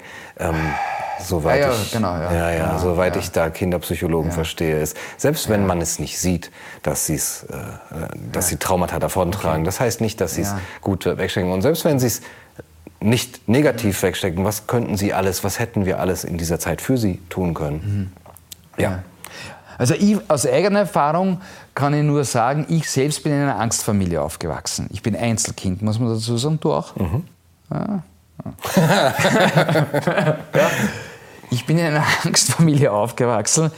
Mutter Jahrgang 35, Vater 31. Das heißt, Kindheit und Jugend im Krieg. Mhm. Okay? Können wir uns alle nicht vorstellen, was das heißt. Also, vorstellen kann ich mir, es hat aber nichts mit der Realität zu tun. Ja? Das heißt, meine Eltern sind sehr ängstliche Menschen und haben das alles auf mich projiziert. Diese Urangst in ihnen war, also ich wurde sowas von behütet, dass ich jegliche Daseinsmächtigkeit schon damals verloren habe. Ich habe ein Fahrrad bekommen mit Stützrädern. Normalerweise macht man das ganz, ganz kurz und irgendwann weiß man, ach so, geht eh. Ich bin, glaube ich, drei Jahre mit Stützrädern gefahren.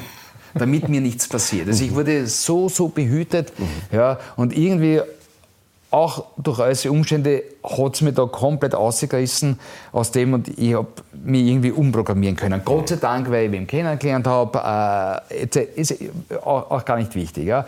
Aber bei meinen Eltern ist das so geblieben. Ja. Mein Vater hat sogar vor einigen Jahren Selbstmord begangen, ja, aus Angst vor dem Zahnarzt. So absurd das klingen mag. Er hat die Wahl gehabt, er war schon 75. Er hat ein sehr, letztlich ein schönes Leben gehabt, ohne jemals im Spital gewesen zu sein. Also das blieb ihm erspart. Aber er wusste, jetzt wird es scheiße, weil Kiefer aufstemmen etc. etc. Immer schon furchtbare Angst gehabt vor Zahnarzt. Ja. Und da hat er sich freiwillig entschieden, lieber aus dem Leben zu gehen, als das über sich ergehen zu lassen. Ja. Und meine Mutter lebt auch in Angst seit ihrer Kindheit wahrscheinlich, hat Depressionen etc. etc. Also ich kenne dieses. Menschen, die Angst haben. Ja. Äh, also für meine Mutter war natürlich, wie sie das erste in der Zeitung gelesen hat, ich bin die Erste. Sage, nein, Mutter, es waren schon welche vor dir, entspann dich. Ja, ja aber das Viecherl, dieses böse Viecherl. Und ich sage, ja, aber es sind 400 Tote. Wir haben, sage ich, Mutter, es sterben in Österreich täglich 250 Menschen. So ein Blödsinn. Wo ist denn das her? Also da verschwindet jegliche, weil das diese, diese hypothetische Angst vor etwas, das macht etwas vor uns, vor allem an der Schule, vielleicht in deiner Kindheit, was du erlebt hast, was es mit dir gemacht hat. Also insofern stimme ich dir zu, dass wir nicht wissen, wenn es auch kein Krieg ist, mhm. aber was mhm. jetzt passiert. Die Frage ist, wie lange das noch dauert. Mhm, ja. Vielleicht ist es etwas, es ist zack und es ist weg. Mhm. Ich glaube, dass, dass es erst losgeht alles dass die wirklichen Folgen, dass es alles erst tragend werden. Mhm. Hoffentlich habe ich nicht recht, aber mhm. ich schätze es, ich schätze die Situation so ein. Mhm. Ja.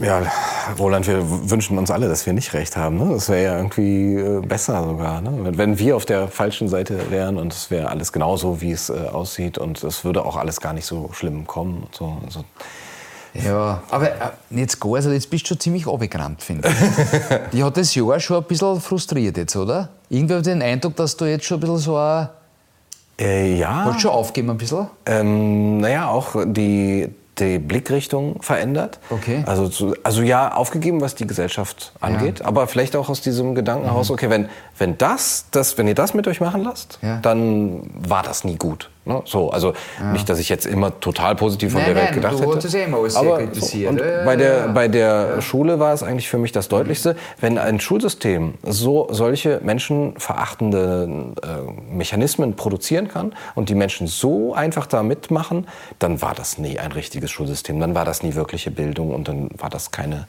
nicht das, wofür es eigentlich zu, zu, zu stehen vorgegeben hat. Und dann sage ich, okay, das ist eine schöne Desillusion, mhm. aber... Du bist das, enttäuscht. Ja, genau. Und das ist gut, weil die Täuschung ist vorbei. Ja, genau. Es ist gut. Ja. Also ich sehe jetzt manche Dinge klarer. Ja, und du glaube ich auch. Also das, was so ein bisschen so ein, ein Vorwurf, ein Vorurteil war, manchen Dingen gegenüber, ja, ja. hat es jetzt eigentlich mehr als bestätigt. Genau. Und Aber jetzt sind wenigstens klare Verhältnisse, oder? Ja, eben. Klare Verhältnisse und man weiß, wo man hingucken kann und genau. was man selber tun kann. Ne? Also diese ja. Daseinsmächtigkeit ist ja auch eine Selbstermächtigung, und zu sagen, okay, dann kann ich was Besseres aufbauen. Und ja, ja. dann können die in 200 Jahren sagen, oh Gott, oh Gott, das ist ja alles gescheitert, was Düringer und Kaiser damals wollten. So. Aber das waren noch tolle Ideale, so wie wir auf Humboldt ja, ja, und ja, mein Gott, Goethe damals noch. Ja, ja, ich glaube, das wird, so wird es nicht sein, aber, ja, aber wir können uns nur wünschen, wünschen dass wir eben äh, unabhängig voneinander einfach dann wirklich etwas finden, wo wir das weitergeben können. Ja. In irgendeiner Art und Weise. Es müssen ja nicht einmal Jüngere sein. Ja, genau. Es ist egal, einfach, dass man es. Ja. Geduld. Ja. Letztendlich wird sowieso alles gut. Jetzt wird es halt ein bisschen geschissen kurz. Aber nein, aber es wird über lange Sicht kann es immer nur besser werden. Ja. Da, ich ich habe jetzt, jetzt reden wir schon sehr lang, oder? Ja, ich wollte jetzt mit dem. Dur-Akkord aufhören. Okay. Ich weiß, in Wien ist das manchmal dann Ja. direkt von einem Mollakkord begleitet, Ja, ja. aber Okay. Nein, po- ah, Geduld und einen positiven Ausblick. Genau, das heißt, dass wir, vielleicht ist es so, dass wir, um den Menschen als Spezies und als Individuum äh, zu retten, den Menschen als Zivilisation zerstören müssen. Aber jetzt im positiven Sinne. Jetzt weiß ich nicht, ob das Dur oder Moll ist. Na, das ist eigentlich, auch wenn das jetzt so mit, mit dem Wort zerstören, aber es ist einfach, manchmal ist ein Waldbrand auch was Heilendes, weil einfach was Neues entstehen kann. Ja? Und das ist nicht unbedingt schlecht. Es muss nur jeder jetzt für sich schauen, wie er am besten durch das, was möglicherweise kommt, äh, durchkommt. Frage, wie bin ich mental darauf vorbereitet, dass jetzt gewisse Dinge vielleicht wegfallen werden, anders sein werden, es aber trotzdem gut ist. Vielleicht, ähm, also ich, ich glaube, dass jetzt auch für viele Leute eine, eine durchaus positive Zeit kommen kann. Das war jetzt sowas super positiv, oder? Auf jeden Fall. Und dann nehmen wir das mit dem Ein Waldbrand kann, kann auch etwas Heilendes sein als Absolut. Titel des Interviews. Und äh, das hat sich sehr schön bewegt zwischen Schweineschlachten, Kölner Dom, Jugend ohne Gott und Geschichten aus dem Wienerwald haben wir gehört. Ja, und eine Schussverletzung kann man auch überleben. Ja, und, und ein, ein Zeckenbiss offensichtlich sogar gestärkt daraus hervorgehen. Antifragil. Ja. Roland, vielen Dank Das für war das eine schöne große Gespräch. Freude heute. Mir auch. Danke. Das war's für heute bei Kaiser TV. Bis zum nächsten Mal. Macht's gut.